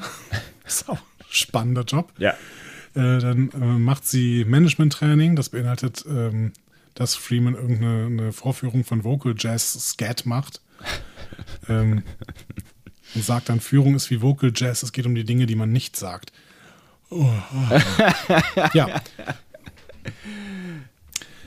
Und dann gibt es noch ein Pokerspiel. Natürlich. Wie in TNG. Ja, und es ist natürlich äh, äh, mandatory Dingsbums, also es ist Anwesenheitspflicht, ist ja klar. Genau. Shax äh, tadelt sie dann auch dafür, dass sie während dieses Freundschaftsspiels all in geht. Also offensichtlich spielen die auch sehr, sehr zurückhaltend Poker. Ja. Und vor allen Dingen, wenn der Captain irgendwas macht, dann ähm, ja, macht man nichts, was den Captain doof aussehen lässt. Ähm, ich fand es ganz schön, dass, dass sie hier Poker spielen, weil natürlich auch das wieder eine Reminiszenz einerseits in TNG ist, das wisst ihr alle, aber auch vor allen Dingen an die TNG-Folge Lower Decks. Da spielen nämlich die Lower Decker teilweise auch äh, Poker. Ja. Auf einer Skala von 1 bis 10, wie unerträglich findest du es, in einer Pokerrunde zu spielen, wo die ganze Zeit alle nur folden? Ich kann kein Poker. Was? Ich kann kein Poker. Ich glaube, ich würde es du unerträglich finden, in der Pokerrunde zu sitzen, weil ich kann kein Poker. Also damals diesen Poker halt nicht mitgemacht? Ich habe keine zwei Freunde. Andi, ich habe nur dich. Ja, wir hätten mal ein schönes Heads-up spielen können. Oh mein Gott, du hast wirklich, du kannst wirklich kein Poker. Ich kann kein Poker, ich habe es nie gelernt, keine Ahnung. Es ist an mir vorbeigezogen tatsächlich. Ich, hab's, hab's, äh, ich kann Mau Mau. Okay, neben den Büchern, äh, die die Podcast-Läuferin dir geschenkt hat, bringe ich dir noch ein paar Pokerbücher mit. Kannst du mal ein bisschen ein reinarbeiten. Kann man das, zu, das kann man nicht zu zweit spielen, oder? Also zu zweit ist äh, Quatsch, ne? Ist auf jeden Fall schnell vorbei. Also man kann das zu zweit spielen, auf jeden Fall. Hm.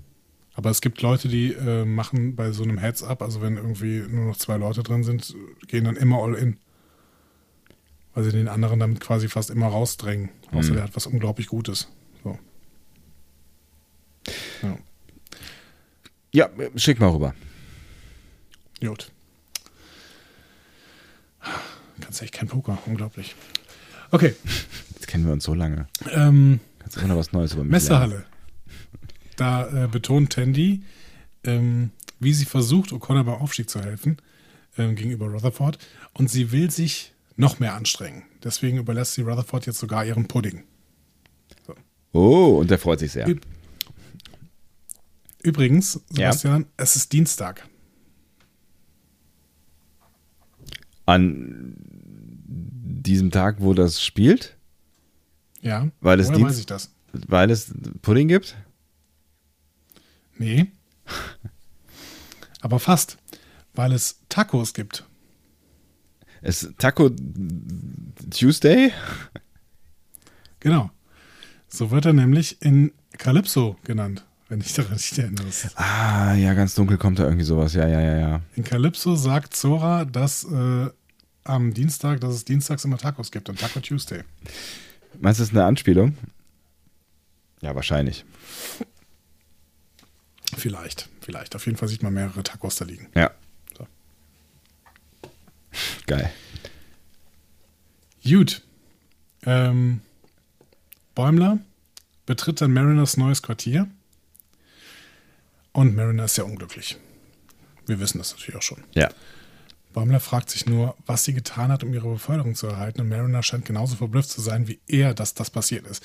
Und als Mariner dann wieder weggerufen wird, denkt Bäumler darüber nach, dass die höheren Offiziere vielleicht Offiziere mögen, die gegen die Regeln verstoßen und sie nicht nur befolgen.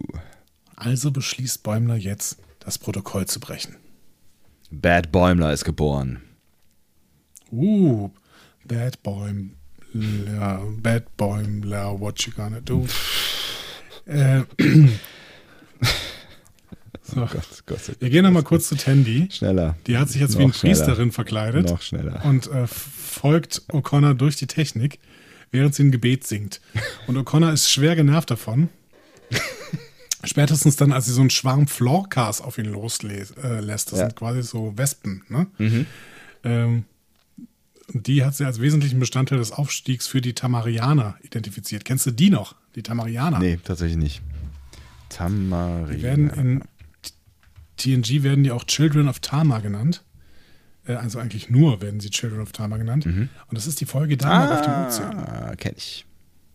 Ja. Damok und Jalat et Tanagra. Ja. Ja. Ähm, genau, das sind die Tamarianer. Und offensichtlich benutzen diese, diese Wespen, diese Mücken, keine Ahnung, ähm, für ihren Aufstieg. O'Connor sagt ihr wütend, dass sie ein Villain ist, ein Bösewicht. Ähm, und deswegen, äh, weil sie äh, seine Chance auf Aufstieg zerstört hat. Sie umarmt ihn dann und bittet ihn, ihm zu helfen, seine Spiritualität in Einklang zu bringen. Also ihm helfen zu dürfen. Klammert sich dann sein Bein und so. Tandy ist wirklich ein bisschen besessen, oder? Ja, die ist, äh, also ich meine, sie sagt ja selber dann, äh, oder zwischendurch und auch am Ende der Folge nochmal, ne, sie ist ja sehr darauf aus, dass jeder sie mag und das ist natürlich ein Problem. Und äh, sie hat es halt ordentlich verbockt, so, und das weiß sie halt. Und äh, es ist auch klar, dass, da- also, dass sie einiges tun muss, um da wieder irgendeine Art von Zuneigung herzustellen, aber das, äh, das, das keine Ahnung, also ich finde es auch sehr überengagiert, alles an allem so, ne? Also ich kann schon verstehen, dass es eher nervt. Kommst du gut damit klar, wenn jemand dich nicht mag? Das passiert nicht, mich mag jeder. Ach so. Deswegen kannst du das. Deswegen hast du auch so viele Pokerrunden zusammen. Ähm, es kommt drauf an, wer es ist.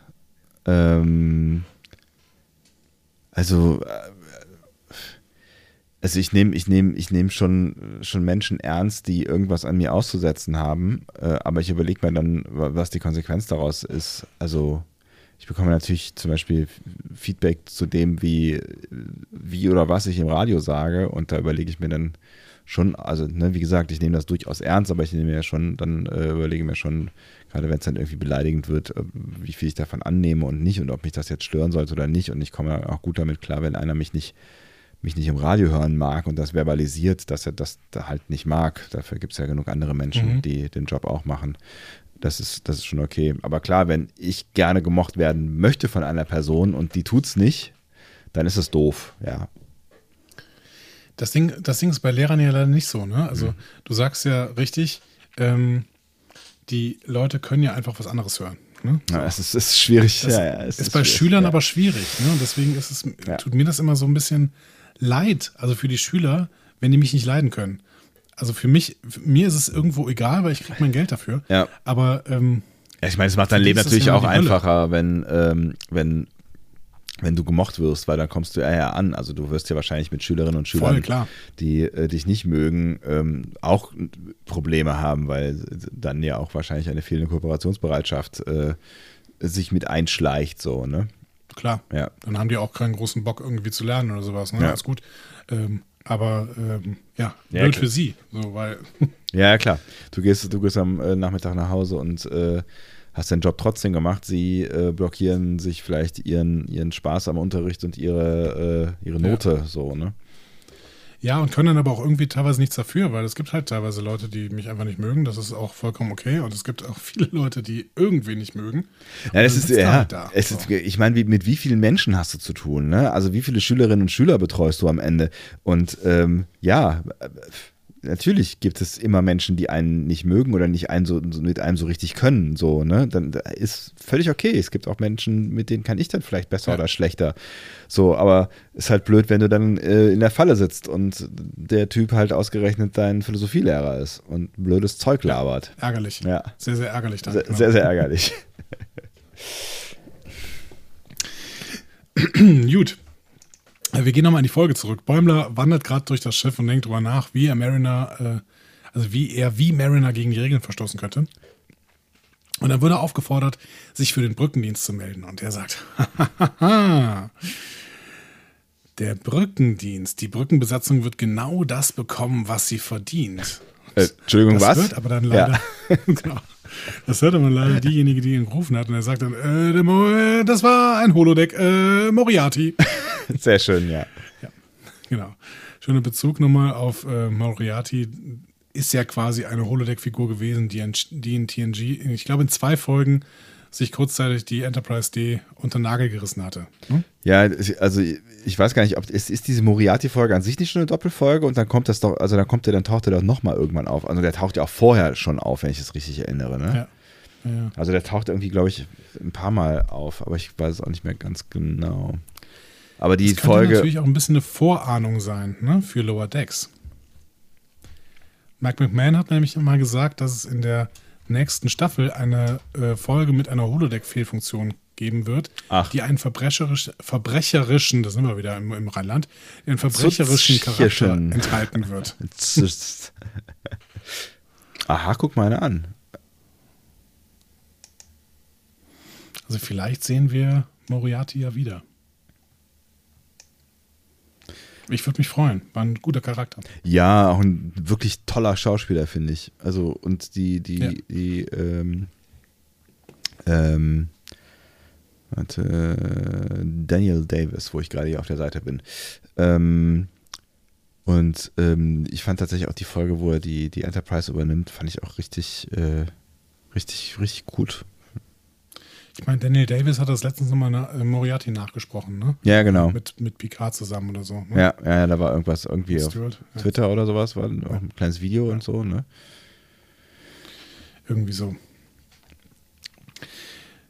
Gut. Ich wollte jetzt eigentlich noch Ähm, rausfinden, in Bäumler- welchen Folgen Bäumler er dabei der war, aber ich finde es ich find's nicht heraus. So, Bäumler hat einen Plan, ja.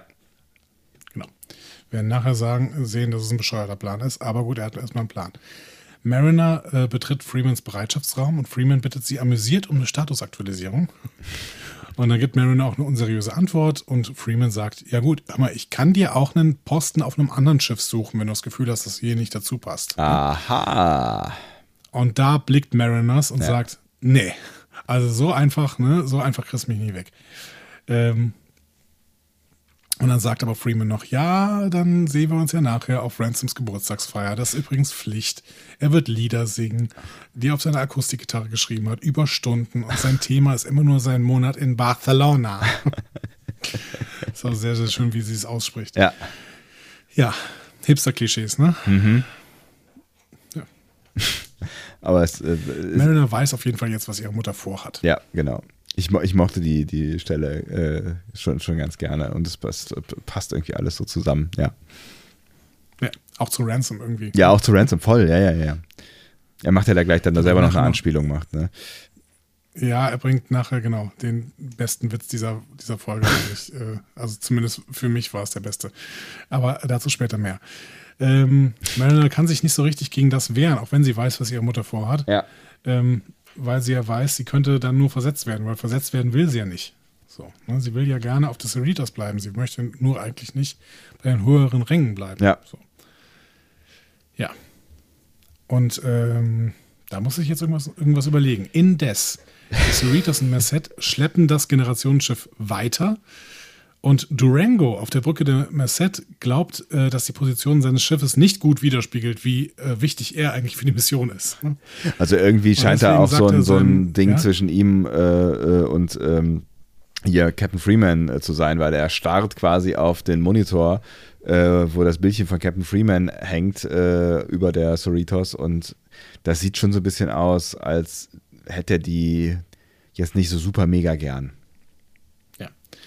Ich glaube, beide haben so eine kleine Profil Profilneurose. Ne? Ja. Das war bei Freeman in der letzten Folge auch durchaus zu sehen. Ja. Und in dieser Er Folge sich, irgendwie äh, auch. Dann, ja, er lässt sich dann von seinem Steuermann näher an das Schiff bringen, ohne zu bemerken, äh, dass die Position natürlich die Stärke des Traktorstrahls beeinflusst. Und damit beginnt der Rumpf des Generationsschiffs zu knicken. oh oh. So. Auf des Cerritos steht Ransom gerade Will? Im, im, im Will Riker-Style und spricht mit dem äh, oder der Sicherheitsfrau hinter ihm und sagt, ich glaube, es gibt keine schönere Halbinsel als die iberische. Das war ein schöner Moment. Ah, und er, und er, sagt es, er sagt es so schön. Ah, das hat mich sehr, sehr gefreut. Ja, ich fand sie, fand sie auch ganz, ganz großartig, die Stelle. Das ist mein Humor. The Iberian. Ah, Ja. Ja. Ähm, dann meldet sich da äh, Fenrich Barnes, das ist ja, wie wir in äh, der vorletzten Folge, glaube ich, kennengelernt haben, die Steuerfrau quasi der Cerritos. Äh, und die informiert Ransom in die Position der Merced, ne, dass die sich verändert. Und Ra Ransom ruft dann auch die Merced und teilt ihnen mit, dass sie nicht mehr Informationen sind. Und Durango sagt nur wütend, der Schutz des Schiffes ist meine Pflicht. Und unmittelbar nachdem er das gesagt hat, ähm, Ja. erleidet das Generationsschiff leider diesen Rumpfbruch und diese Flüssigkeit, die Terraforming-Flüssigkeit, beginnt aus dem Schiff zu entweichen. Das Ups. Problem ist natürlich, die haben gerade einen Traktorstrahl da drauf gesetzt. Das heißt, dieser Traktorstrahl beginnt natürlich die Flüssigkeit anzusaugen. Ja. Und die Flüssigkeit ist relativ schnell auf dem gesamten Rumpf der Merced Dumm gelaufen. und beginnt dann diesen Schiffsrumpf zu terraformen. Das Äußere und das Innere des Schiffes zu verändern. Die Ja. Cerritos verliert dann sofort den Kontakt zur Merced. Und Ransom versucht natürlich noch ein Ausweichmanöver auszuführen, aber die Flüssigkeit kommt auch da über den Traktorstrahl auf die Cerritos. und beginnt damit auch die Cerritos zu transformieren. Ja. Oha. Ransom informiert Freeman noch darüber, was die Flüssigkeit tut und plötzlich kommt Bäumler auf die Brücke, schüttet absichtlich heißen Kaffee auf Ransoms Schoß und wird sofort in die Mangel genommen. Was soll Eine das? sehr, sehr, sehr schöne Szene. So. Exakt der falsche Moment, mein Freund. So, Ah, geil. also selbst wenn er versucht, böse zu sein, macht Bäumler wirklich alles falsch. So. Das ist echt großartig. Er hat, ja, er hat ja wirklich keine große Rolle gespielt in der Folge, aber die Momente, die er hatte, die fand ich schon echt ganz, ganz nice. Auch, auch die, äh, er, er, ver- er begleitet das so schön akustisch, ne? Irgendwie dieses Ups. so, keine Ahnung. Ja. Ja, der Cerritos geht's nicht gut. Auf den Decks beginnen die Evakuierungen ähm, und die strukturelle Integrität des Schiffs verschlechtert sich sehr, sehr schnell. Die Besatzung leitet dann ein paar so Kraftfelder ein, ne, um das Terraforming einzudämmen. Aber es ist klar, ähm, die Flüssigkeit wird nicht lange aufgehalten werden können. Und äh, im Bereitschaftsraum bemerkt Marin dann auch einen Abfall des Luftdrucks und einen Anstieg der Luftfeuchtigkeit und führt äh, und sa- kommt dann zu dem Schluss, die Luft wird sich verändern. Und kurz darauf beginnen auch Steine die Schotten des Bereitschaftsraums rund um Freeman und Mariner zu durchdringen. Upsi. Ja. Und das Terraforming wird im ganzen Schiff fortgesetzt, wobei bestimmte Decks dann auch mit Wasser überflutet werden. Hier haben wir dann wirklich Moist Vessel. Ja. Also, aber auch nur da. Also, Genau. ja. Ja. Andere ähm, werden nämlich mit unterschiedlichem anderen Terrain modifiziert. Mit Steinen, mit Felsen, mit Moos, wie auch immer. Ja. Pflanzen wachsen an verschiedenen Stellen hoch. Und ähm, Ruther, Rutherford schafft es aber mit seinem Implantat immer irgendwie äh, nicht verletzt zu werden. Also er springt immer um, rund um die Steine herum. Ja. Im äh, Maschinenraum beginnt dann auch Wasser die Technik zu überfluten und rund um, sie, rund um den Warp-Kern bildet sich ein Korallenriff. äh, O'Connor und Tandy sind jetzt da gemeinsam gefangen und das Wasser steigt schnell an und O'Connor ist immer noch unglaublich wütend und äh, beschwert sich nochmal darüber, wie Tandy seinen Aufstieg ruiniert hat, aber Tandy reicht's jetzt. Also die hat ja alles versucht. Ne? Und ist jetzt auch endlich mal selber sauer wegen O'Connors Verhalten. Ähm, und der ist dann ein bisschen erstaunt darüber, ne? Und Ja, der hat da, glaube ich, nicht mit gerechnet, genau. ja, genau. Und Tandy gesteht ihnen aber dann auch, ich möchte nur, dass die Leute mich mögen. So. Und wenn mich jemand nicht mag, dann beschäftigt mich das extrem und dann kann ich nicht schlafen. So. Ich finde schön, dass wir hier mal was über Tandy lernen. Ja, wir haben eh viel gelernt über die in dieser Folge, oder? Also schon auch bevor sie, bevor sie das gesagt hat, ne? Also ich finde schon, dass sie auch, äh, also dass sie, dass sie sich jetzt hier auch nicht nur von ihrer besten Seite zeigt, so, ne? Also sie, das ist schon eine Charakterschwäche, die wir hier äh, ausgelegt bekommen und die sie jetzt hier quasi Ja. nochmal erklärt, also bestätigend erklärt, so, ne? Ja. Aber irgendwie auch eine nette Charakterschwäche. Ja, eine nachvollziehbare. Ich meine, wer ma- möchte nicht, dass er, dass, dass andere Menschen ihn mögen oder sie mögen, so, ne? Aber ähm, irgendwann ist das auch mal gut, ne? Ich finde, die Grenze hat sie nicht so ganz gezogen. Auch wenn ich verstehe, dass das jetzt nochmal dazu nochmal äh, angefüttert wird mit schlechtem Gewissen und das zu Recht. So, ne? Sie hat auf jeden Fall mit ihrem Geständnis äh, irgendwie einen Nerv getroffen bei O'Connor und der gibt dann zu, dass er ein Schwindler ist. Der hat nämlich Tandys Unfall nur genutzt, um ihr die Schuld in die Schuhe zu schieben, aber vom Aufstieg sei er sich selbst noch sehr, sehr weit entfernt. Beide, so kommt sie dann überein, sind also Jerks und damit jetzt beste Freunde. Hm? Die Logik habe ich nicht so ganz Wie- verstanden. Wie Fariadim und Christian Ulm. ja. Exakt. Ja, die Logik war nicht ganz klar, aber Tandy äh, war einfach glücklich, jetzt äh, O'Connor umarmen zu können und zu sagen können, hey, jetzt sind wir Freunde. Genau. schön. So. Und äh, ich sterbe mit dem besten Freund, meinem besten Freund im äh, Arm. Ja. Weil die Das war ein Situation, gutes Gefühl. genau, die Situation, die ist natürlich äh, äh, durchaus brenzlig, in der sie sich jetzt gerade bewegen, ne? während diese ganzen Geständnisse hier gemacht werden.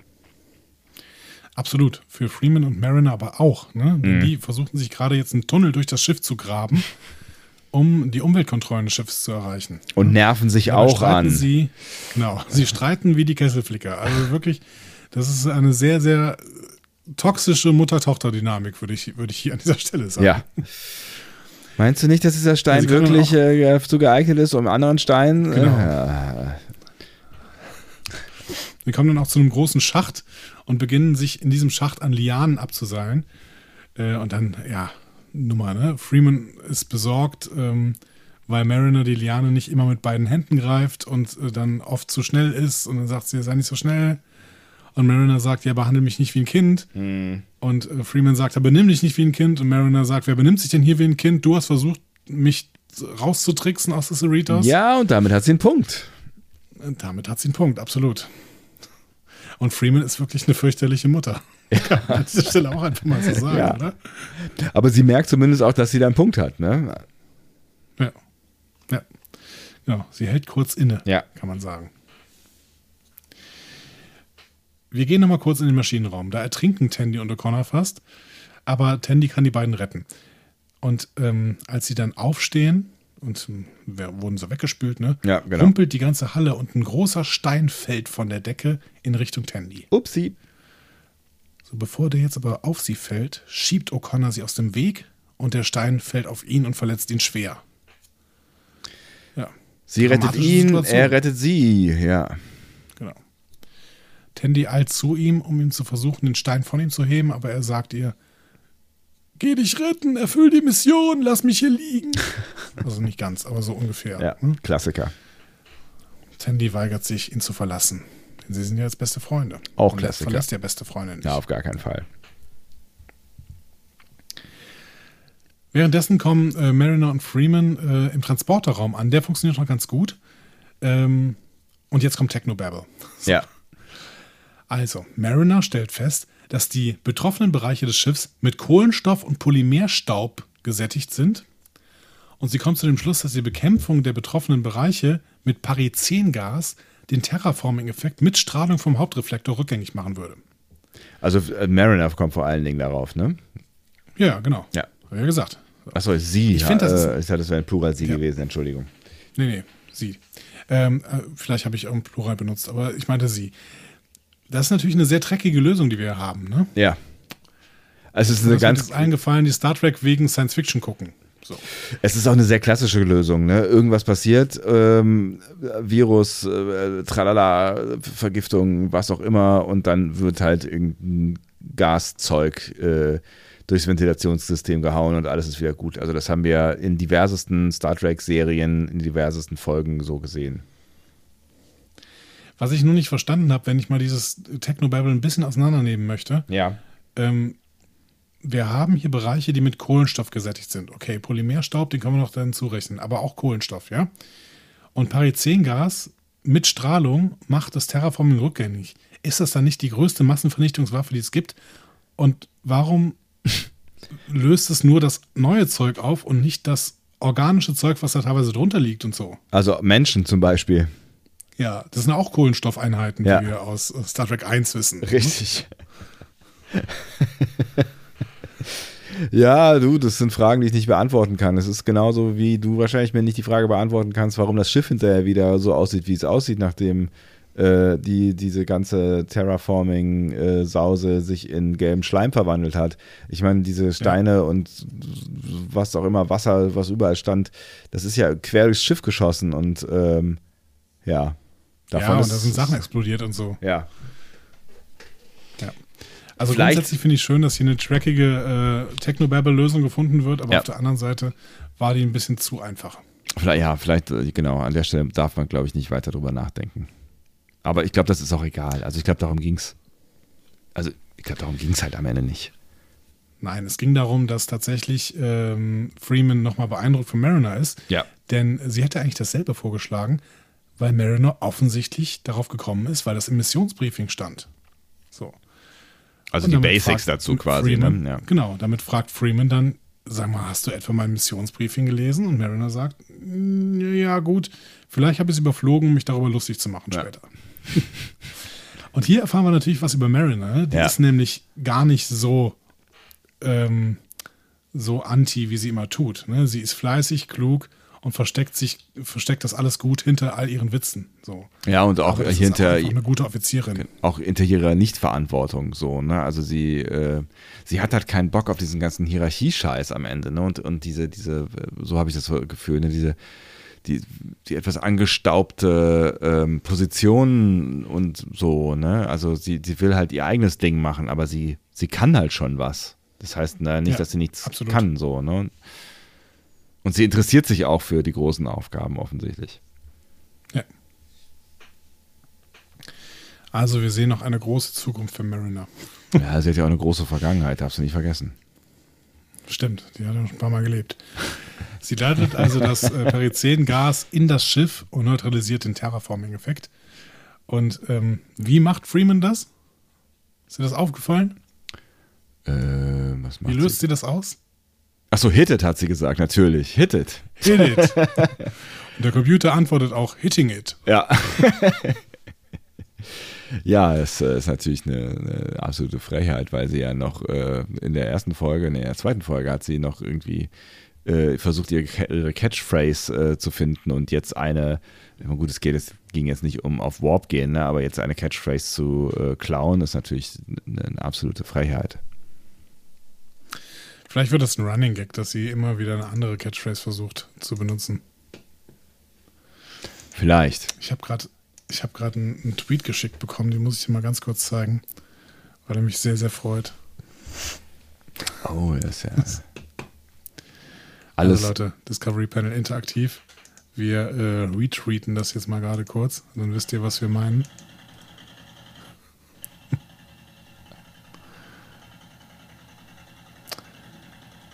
Wir sehen oh, ein kleines. Video von sechs Sekunden, Das ist alles. ja, auf dem Jonathan Frakes auf einem alten Traktor sitzt. Einem sehr alten Traktor. Einem sehr alten Traktor. Und den vulkanischen Gruß machen, macht. Und er fragt dazu, where am I now? Die ersten beiden Antworten sind Risa oder Nepente.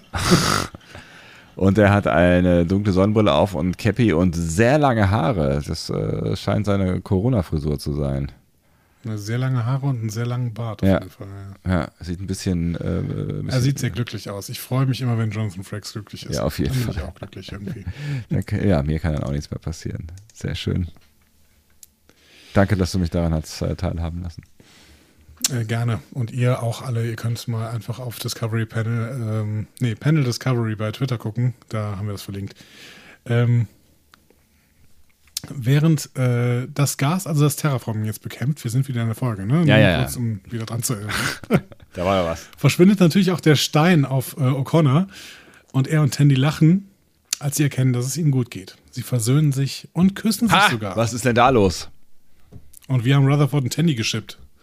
Was ist da los? Ja, ich weiß auch nicht so genau. Na gut, ich meine, das Problem löst sich ja gleich wieder von selber auf im wahrsten Sinne des Wortes. Ähm, vielleicht. Äh, Oh ja, schön.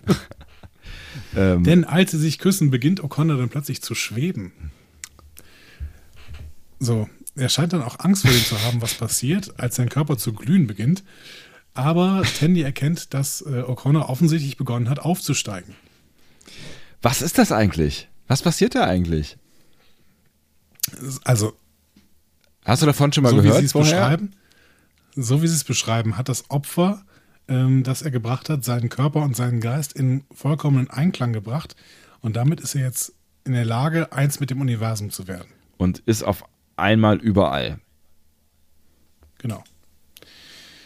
Ja, beziehungsweise erstmal nicht. Ne? Erstmal verspürt er ein ganz, ganz brennendes Gefühl. Ja. Es muss, muss irgendwie nicht so Und richtig geil sein, diesen, diesen Zustandswechsel Genau. zu begehen, ja. Er gerät dann auch in Panik, Ja. bereut den Aufstieg. Und als er dann beginnt, sich in reine Energie zu verwandeln, beginnt er auch zu erkennen, dass Zeit keine Bedeutung hat und er überall und nirgendwo ist und Ja. dass er alles sehen kann. Unter anderem Abraham Lincoln. ähm, das ist natürlich eine Erinnerung an äh, Toss äh, The Savage Curtain, seit es Menschen gibt. Ja. Genau. Und er erkennt dann auch, dass das gesamte Universum auf dem Rücken eines riesigen, lächelnden Koalas ausgeglichen ist. Nicht auf der What? Schildkröte wie bei Pratchett, ne? Ja, stimmt. Schön. Ja. Und ganz kurz bevor er das Geheimnis des Lebens preisgeben kann, verschwindet er und Tandy wünscht ihm viel Glück in seinem neuen Leben. Bevor er sich dafür entschuldigt, also bevor sie sich dafür entschuldigt, dass sie ihm beim Aufstieg geholfen hat. so. Weil sie merkt auch, das war vielleicht jetzt auch nicht das Coolste irgendwie, Hm. was er da durchlaufen hat. Naja, in der katholischen Ich Kirche würde man sagen, er ist tot. Ja, er ist aufgefahren in den Himmel und sitzt zur Rechten Gottes, der mächtigen Vaters, und dort wird er kommen zu richten die Lebenden und die Toten. Ja, das wollte ich doch sagen. Äh, vorher, vorher durchläuft er, äh, das war Jesus, vorher durchläuft er auf jeden Fall ähm, noch eine Phase, ähm, in der er so zu einem Energiewesen wird wie der Vogel in seinem Mandala. Ne? Stimmt, genau. Auch Ja. hier wieder, The Great Bird of the Galaxy. Es sah so ein bisschen aus wie äh, in einem 80er-Jahre-Videospiel. Ja, oder wie das Tattoo, was in Calypso der Typ da auf seinem Rücken hat. Uh, hör mal. Oder? Gibt es da Bilder von? Ja, bestimmt. Ich wollte es aber eigentlich nicht ansprechen, weil ich irgendwie das nicht mehr verifizieren konnte. Ja, wir können das ja gemeinsam machen. Ja. Vielleicht auch können wir es nicht gemeinsam machen. Es sieht wirklich ein bisschen so aus. Hast du ein Bild Ich hab's gefunden? Grad, äh, ja, ich hab's gefunden. Das ist ein Bild, was es schon mit dem äh, roten Engel in Verbindung bringt. Aber Schick mal rüber. Ich äh, viel, viel, kriege nur ganz viele Star Trek-Tattoos äh, angezeigt. Ah. Ja, ja, ja, ja. Ja, stimmt. es sieht ein bisschen so aus, tatsächlich. Ja. Aber ich meine, da sind natürlich ganz viele Anspielungen drin. Er sagt ja auch, äh, Zeit hat keine Bedeutung. Das ist ja so ein bisschen Propheten-Wurmloch-Ding Ja. äh, von, äh, von DS9. DS9, ne? Ja. Ja. Naja, gut. Und dann löst er sich halt auf. Und dann ist er weg. Dann, Also äh, Body Count 1. ich, genau. sagen. Ich hatte schon, ich hatte schon, ich hatte schon äh, fast gedacht, oh Gott, jetzt wird's wirklich, also gibt's den ersten Toten hier, so, ne, äh, als, als er unter dem Felsen lag. Ähm, dann dachte ich, ach ja, nee, doch nicht. Aber du hast schon recht, eigentlich ist das jetzt schon, äh, ne? Er ist sowas wie tot. Ja. Vollständig Energie, Energie aufgelöst. Hm. Ähm, und das war's dann auch mit ihm. Wir gehen weiter zu ähm, Freeman. Da kommt gerade Ransom an und berichtet, dass der Terraforming-Effekt auf dem Schiff neutralisiert wurde.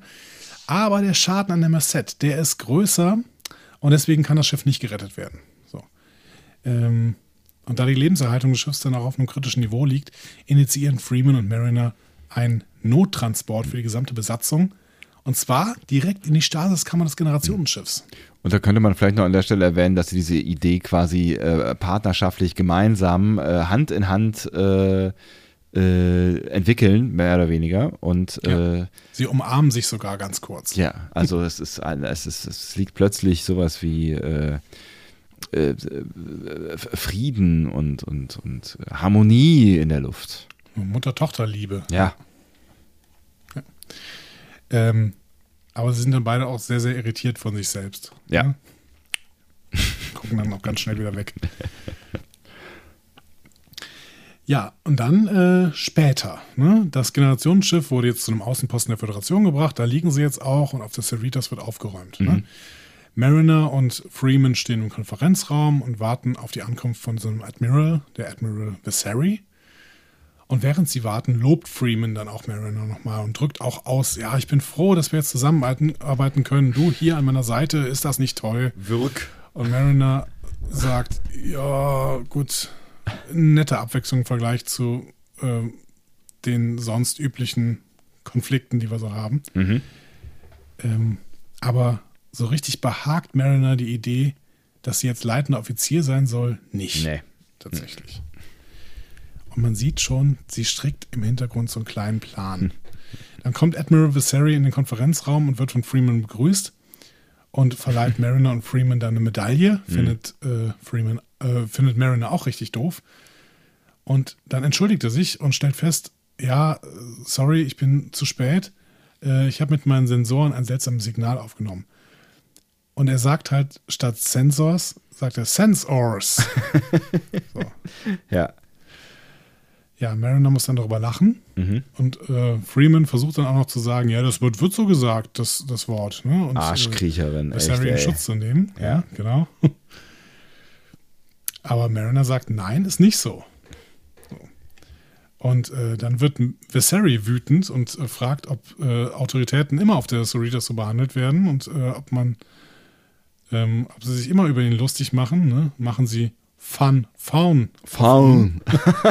Faun. Ja. ja, schwieriger Satz zum Übersetzen. Ich bin mal gespannt, wie die es machen. Also schwieriger Witz vor allen Dingen. Ja. Hm, vielleicht machen sie es mit äh, Spar, Spors oder so. Spors. Spors. Mit einem Akzent oder so. Oh Gott.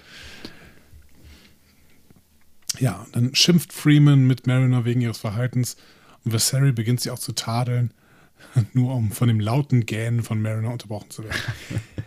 Aber ehrlich gesagt, diese Aussprache, das ist ja auch wieder, es ist ja wieder ein kleiner Star Trek-Gag, ne? So richtig eindeutig ist das nämlich gar nicht. Denn Spock sagt auch immer Sense-Ors. Ernsthaft? Ja. Und er sagt Sect-Or und Fact-Or. So. Weil Nimmer so redet oder ist das Theatersprache oder äh, weil es ja. artificial klingen soll oder?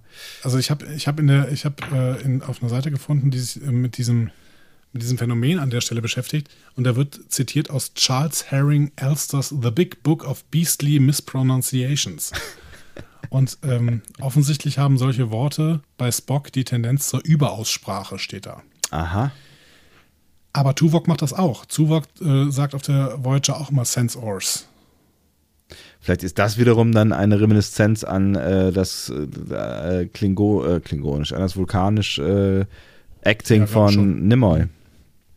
Ich glaube schon, weil ja. sich äh, Tim Russ ja daran, daran auf jeden Fall orientiert hat. Das sieht man ja, ja. in jeder Phase seines Körpers. Ja. ja. Aber zumindest gibt es das in der Star Trek-Historie. Dementsprechend hat Mariner schon ein bisschen einen Punkt irgendwie. Also beziehungsweise Mariner eigentlich keinen Punkt. So. Ja. Ja, oder sie machen sich jetzt lustig Gut. darüber, ne? Finde ich, ja, fände ich auch lustig. Ja. Und dann sehen wir noch einen Abstand quasi. In den äh, Crew-Quartieren kommen unsere vier Helden wieder zusammen, unsere mhm. vier Ensigns. Und Tandy und Rutherford diskutieren über Connors Aufstieg. Tandy sagt, äh, dass sie erkennt, äh, beziehungsweise erkannt hat jetzt, dass das Leben zu kurz ist, um sich darüber Gedanken äh, zu machen, ob sie jeder mag oder nicht. Und Rutherford, ja, bin ich aber froh, weil äh, es wird ja, es gibt ja auf jeden Fall Leute hier auf diesem Schiff, die dich nicht mögen. Und Tandy lacht kurz und äh, bekniet ihn dann. Und wer ist das? Sag mir, und warum? Was, was mögen die nicht an mir?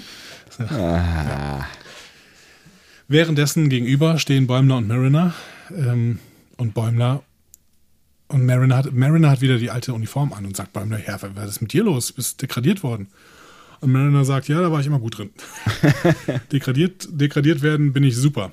Siehst du, wieder eine Anspielung und, auf ihr altes Leben. Ja, auf jeden Fall. Auf die, auf die vielen Leben, die sie vorher schon gelebt ja, hat. Ja, ja, ja, ja. Bäumler ist sauer, weil sie alles aufgegeben hat, für das er schon ewig kämpft. Hm aber sie besänftigt ihn, besänftigt ihn dann mit der Zugangskarte für die Offiziersprogramme der Replikatoren. Und er kann endlich Gnocchi essen. Also Friends Forever. Und beim, Raus, ähm, beim Rauszoomen sehen wir einerseits noch, dass Tandy gerade mit Rutherford kämpft, um, damit sie erfährt, wer sie nicht mag. Mhm.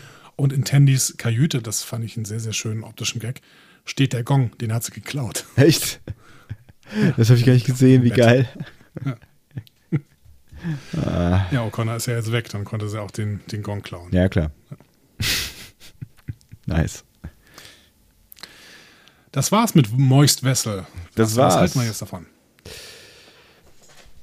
Ach du, ähm, tatsächlich habe ich irgendwie gedacht, Mensch, äh, es, ich gebe es ungern zu, aber es macht mir, macht mir Spaß, diese, diese Geschichten für eine Folge gerade. Und ähm, es es wird so ein bisschen bis auf ähm, äh, bis, bis auf die, die Tandy-Nummer in dem äh, Raum von O'Connor ähm, wird es so ein bisschen so ein bisschen ruhiger, finde ich.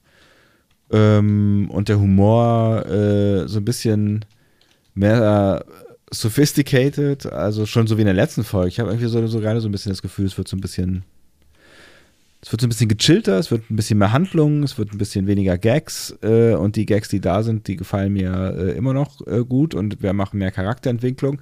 Also ich, ich, ich, war sehr, sehr gerne unterwegs in dieser Folge und ich werde äh, Mariner-Fan, wenn ich es noch nicht gewesen bin, weil ich, mir macht es wirklich sehr viel Spaß, mit, mit ihr äh, unterwegs zu sein auf der Cerritos und ähm, ich fand es auch schön, jetzt mehr von Freeman gesehen zu haben und auch von der Beziehung Freeman-Mariner äh, so ein bisschen auch eine Ahnung davon bekommen zu haben. Äh, also das war ja immer irgendwie von Anfang an klar, dass es irgendwie eine schwierige Nummer ist.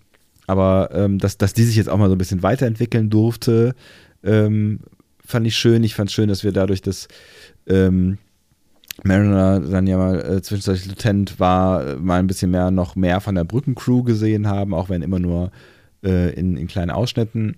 Aber so dieses dieses, dieses Gefühl von, äh, die sind alle irgendwie äh, seltsam und haben alle irgendwelche Ticks, fand ich irgendwie auch schon ganz schön, weil, wenn man ehrlich ist, ähm, dann ist das ja auch so, auf, bei TNG auf jeden Fall. Die Absolut. sind alle irgendwie seltsam und haben irgendwelche Ticks und bei Voyager eigentlich auch.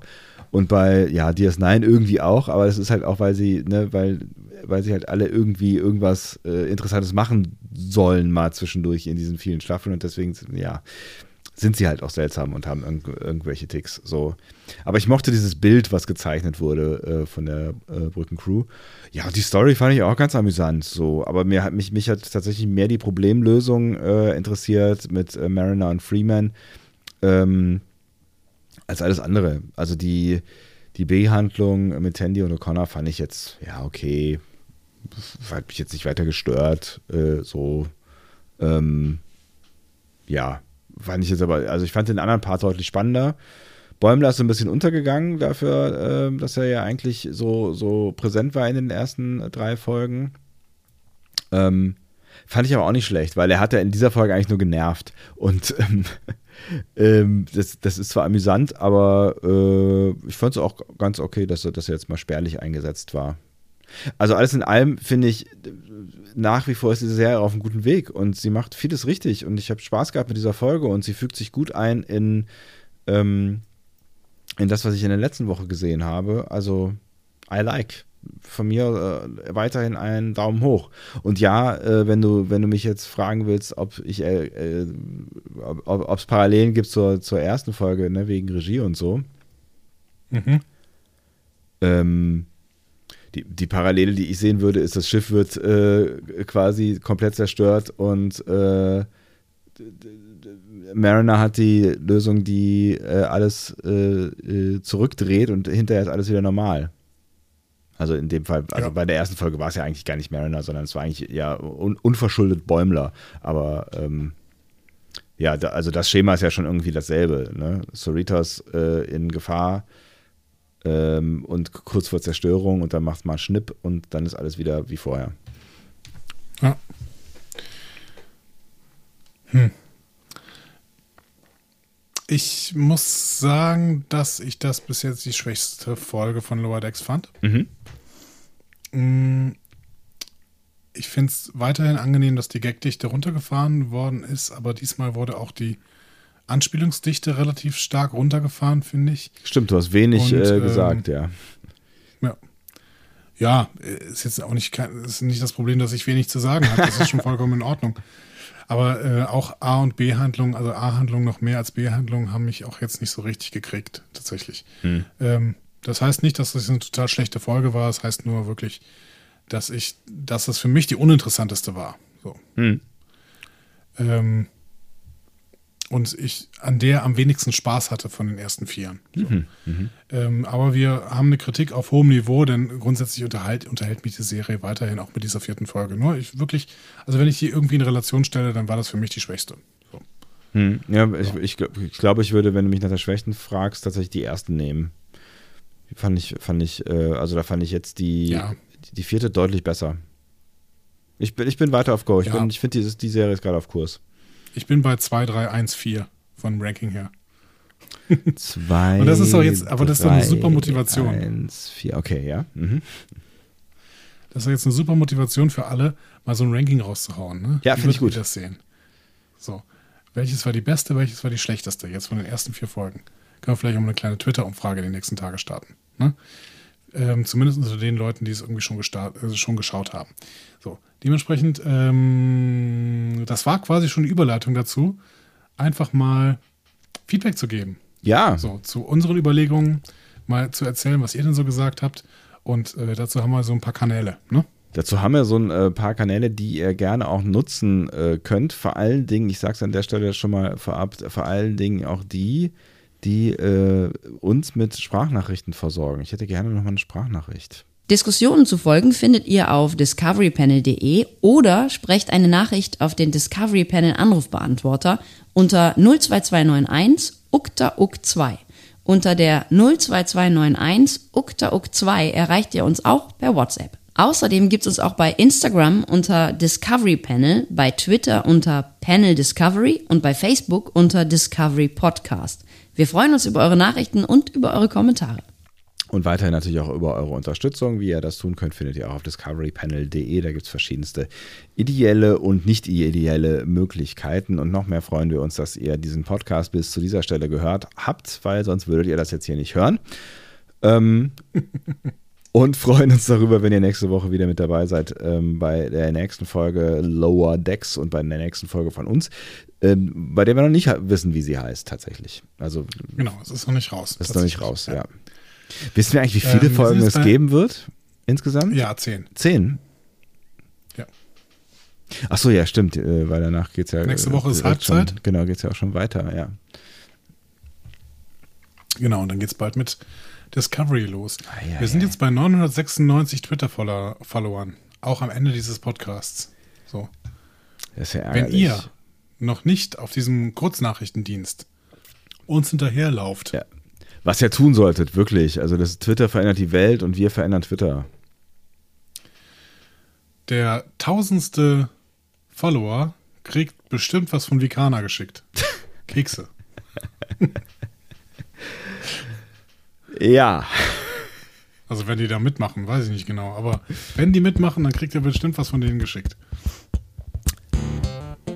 Okay, cool. ähm, alles, was er sagt. Und bevor er jetzt weiter seine Seele ah. verkauft und der SLK auch noch verschenkt wird, den wir noch nicht haben, ähm, euch alles Gute. Wünschen euch eine wunderschöne Woche. Macht's gut. Ciao. Tschüss.